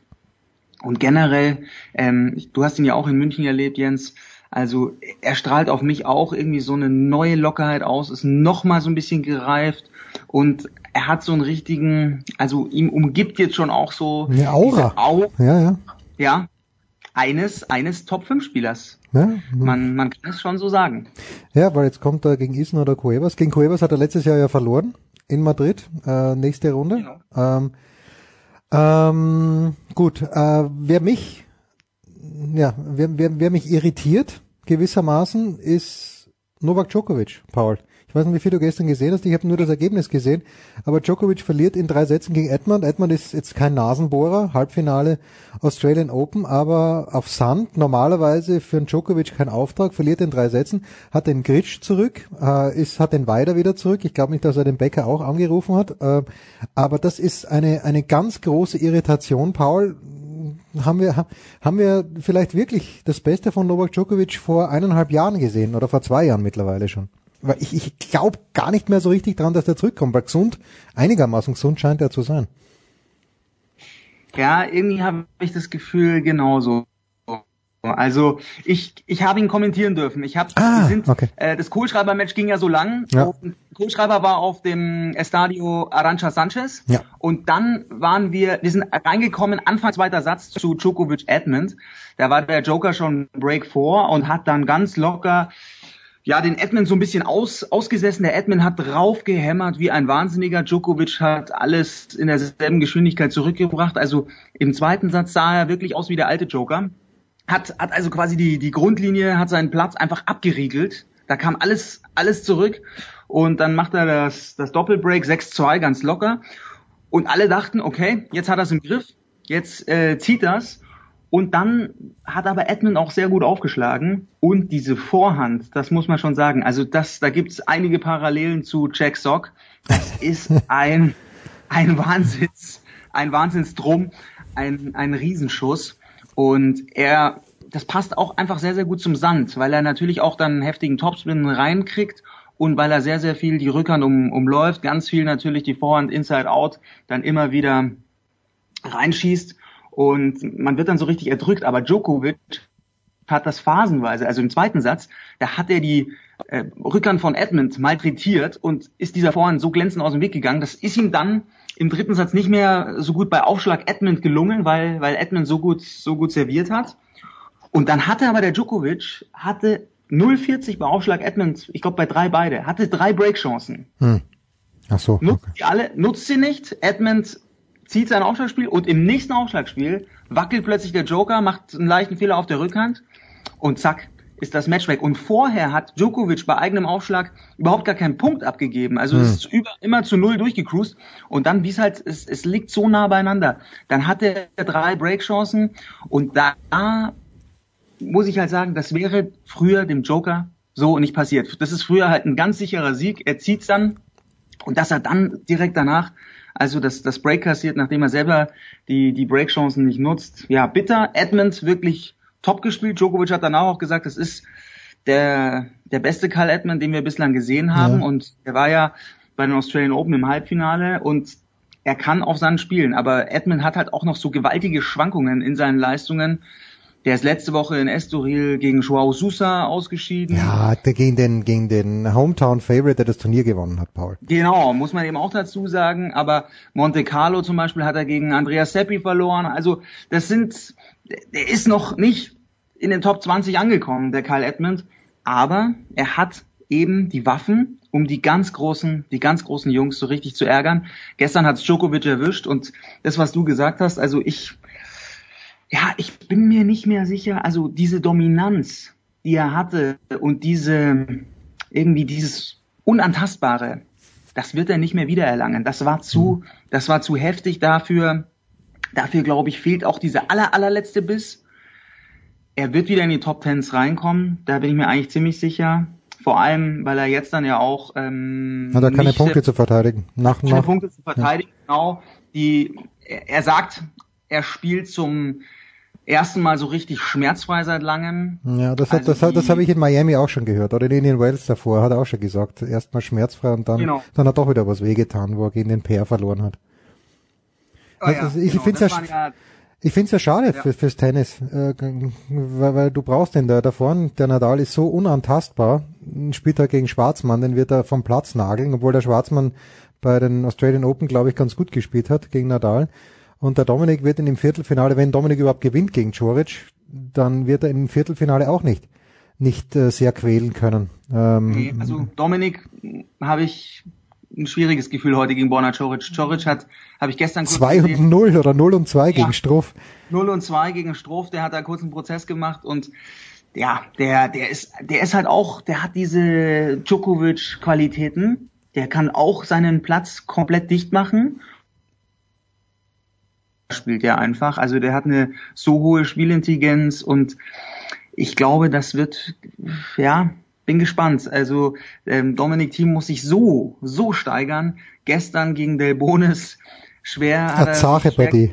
ja, eine richtig zarte Partie, weil er hat schon zum Match aufgeschlagen, macht dann leichte Fehler, zu, beim Breakball dann noch den Doppelfehler, so richtig Klassiker. Aber eben, das ist dann wieder das Positive, ähm, dann wirklich ähm, sich nicht den Kopf hängen lassen, sondern gleich dass sich das Break zurückgeholt und hat dann die Partie über die Ziellinie gebracht. Aber Choric ist eine ganz andere Hausnummer und also von dem halte ich ja wirklich extrem viel. Ich glaube, auf Sand kann, kann der auch richtig was reißen, kann extrem, extrem unangenehm für die Topspieler sein und ich sehe Choric heute leicht vorne. Ja, letztes Jahr haben die beiden gespielt in Madrid, da hat der Dominik gewonnen, davor haben sie sich in Miami getroffen, da hat der Joric gewonnen. Abschließend noch, Paul, äh, wenn ich mir dieses Turnier anschaue, jetzt ist, gibt's das, glaube ich, zehn Jahre, dieses Jahr zehnjähriges Jubiläum.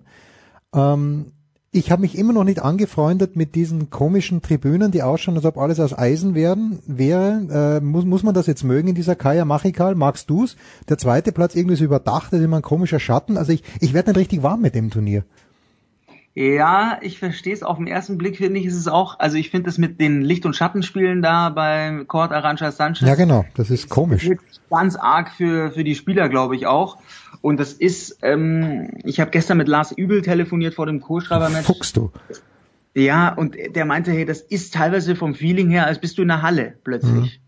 Und das ist natürlich dann schon ein bisschen skurril. Du bist da in Madrid, 27 Grad, eigentlich beste Bedingungen und dann geht's da in die Zauberkiste, Caja Machica. Ja, ich mag schon das Turnier. Klar, es ist so ein bisschen fancy. Du hast dann die Realstars äh, auf der Tribüne sitzen. Wenn ich den Ramos nur sehe, der Ramos soll bitte für die WM trainieren. Ich, ich äh, hätte nichts dagegen, wenn Spanien Weltmeister wird. Er soll nicht zum Tennis gehen. Ja, und Äh, ich habe jetzt genau, was habe ich noch gehört? Nächstes Jahr, also der Turnierdirektor ist ja Ing, also ihr und Felix. Iliak zieht die Fäden, aber der Turnierdirektor ist Manolo Santana, quasi der Ja. ist so das der Repräsentant. Und ab nächstem Jahr wird, du hast schon richtig, Ja, Feli Lopez macht das dann. genau. Und das finde ich passt perfekt, weil Der schöne Feliciano, der passt ja, da der, genau. wird sich, der wird sich glänzend um, um die ganzen, um die ganzen Promis kümmern. Der ist dann super Aushängeschild, kümmert sich, kann sich ja auch gut mit den Realstars. Also es ist ein Turnier und es ist natürlich toll. Ich war selber, ich war selber einmal, da hatte meine damalige Freundin, die hat Auslandssemester in Madrid gemacht. Ich war selber einmal vor Ort. Ich liebe diese Combined Events, wo du dann mal zack, dann gehst du auf den Court Nummer drei, schaust dir ein Damenmatch an, da spielt Julia Görges, dann geht's du wieder rüber ins ähm, auf dem Center Court, Court Manolo Santana, dann spielt Nadal und dann, ey, also von der Stimmung her ist es wirklich genial. Es ist es ist ein besonderes Turnier, aber man merkt schon so ein bisschen, ähm, ja, die die die Promis sind ein bisschen im Fokus, aber Naja, das steht, steht einem Turnier, Turnier nicht schlecht. In, in München, ich habe, äh, äh, ich war ganz äh, überrascht, dass plötzlich der Gottschalk da reingegangen ist und die Ferris. Also ich, ich denke mir, die kenne ich doch und war aber überhaupt nicht drauf, ge, ge, war nicht dafür gewappnet, dass plötzlich Thomas Gottschalk und Veronika Ferris dann beim Finale zuschauen. Also ich, ich kenne Thomas ja ein bisschen und weiß, er interessiert sich exakt null für Tennis, aber okay, ähm, war halt trotzdem dort und in Madrid, ich finde das schon schön. Also Tennis ist wieder in. ja, ja, Tennis kommt wieder.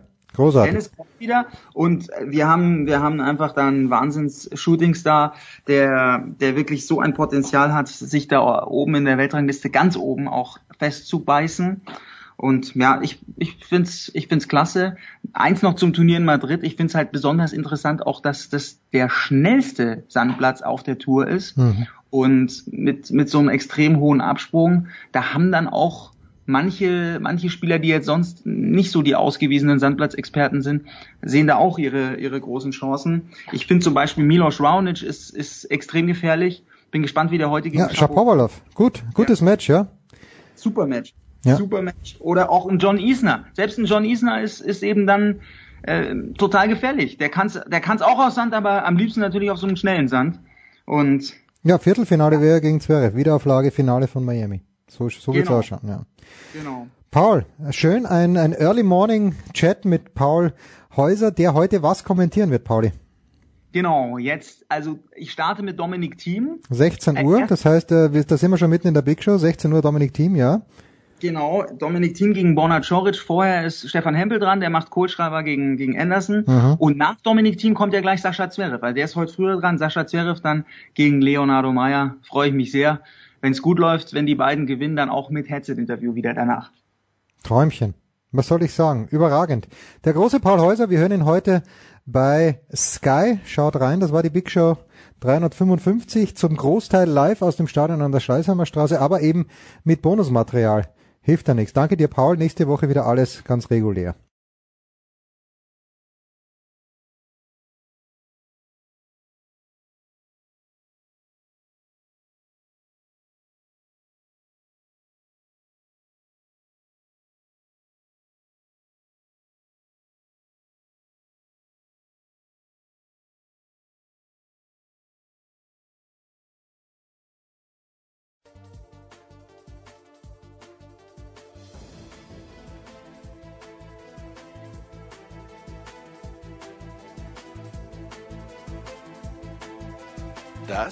War die Big Show auf sportradio360.de.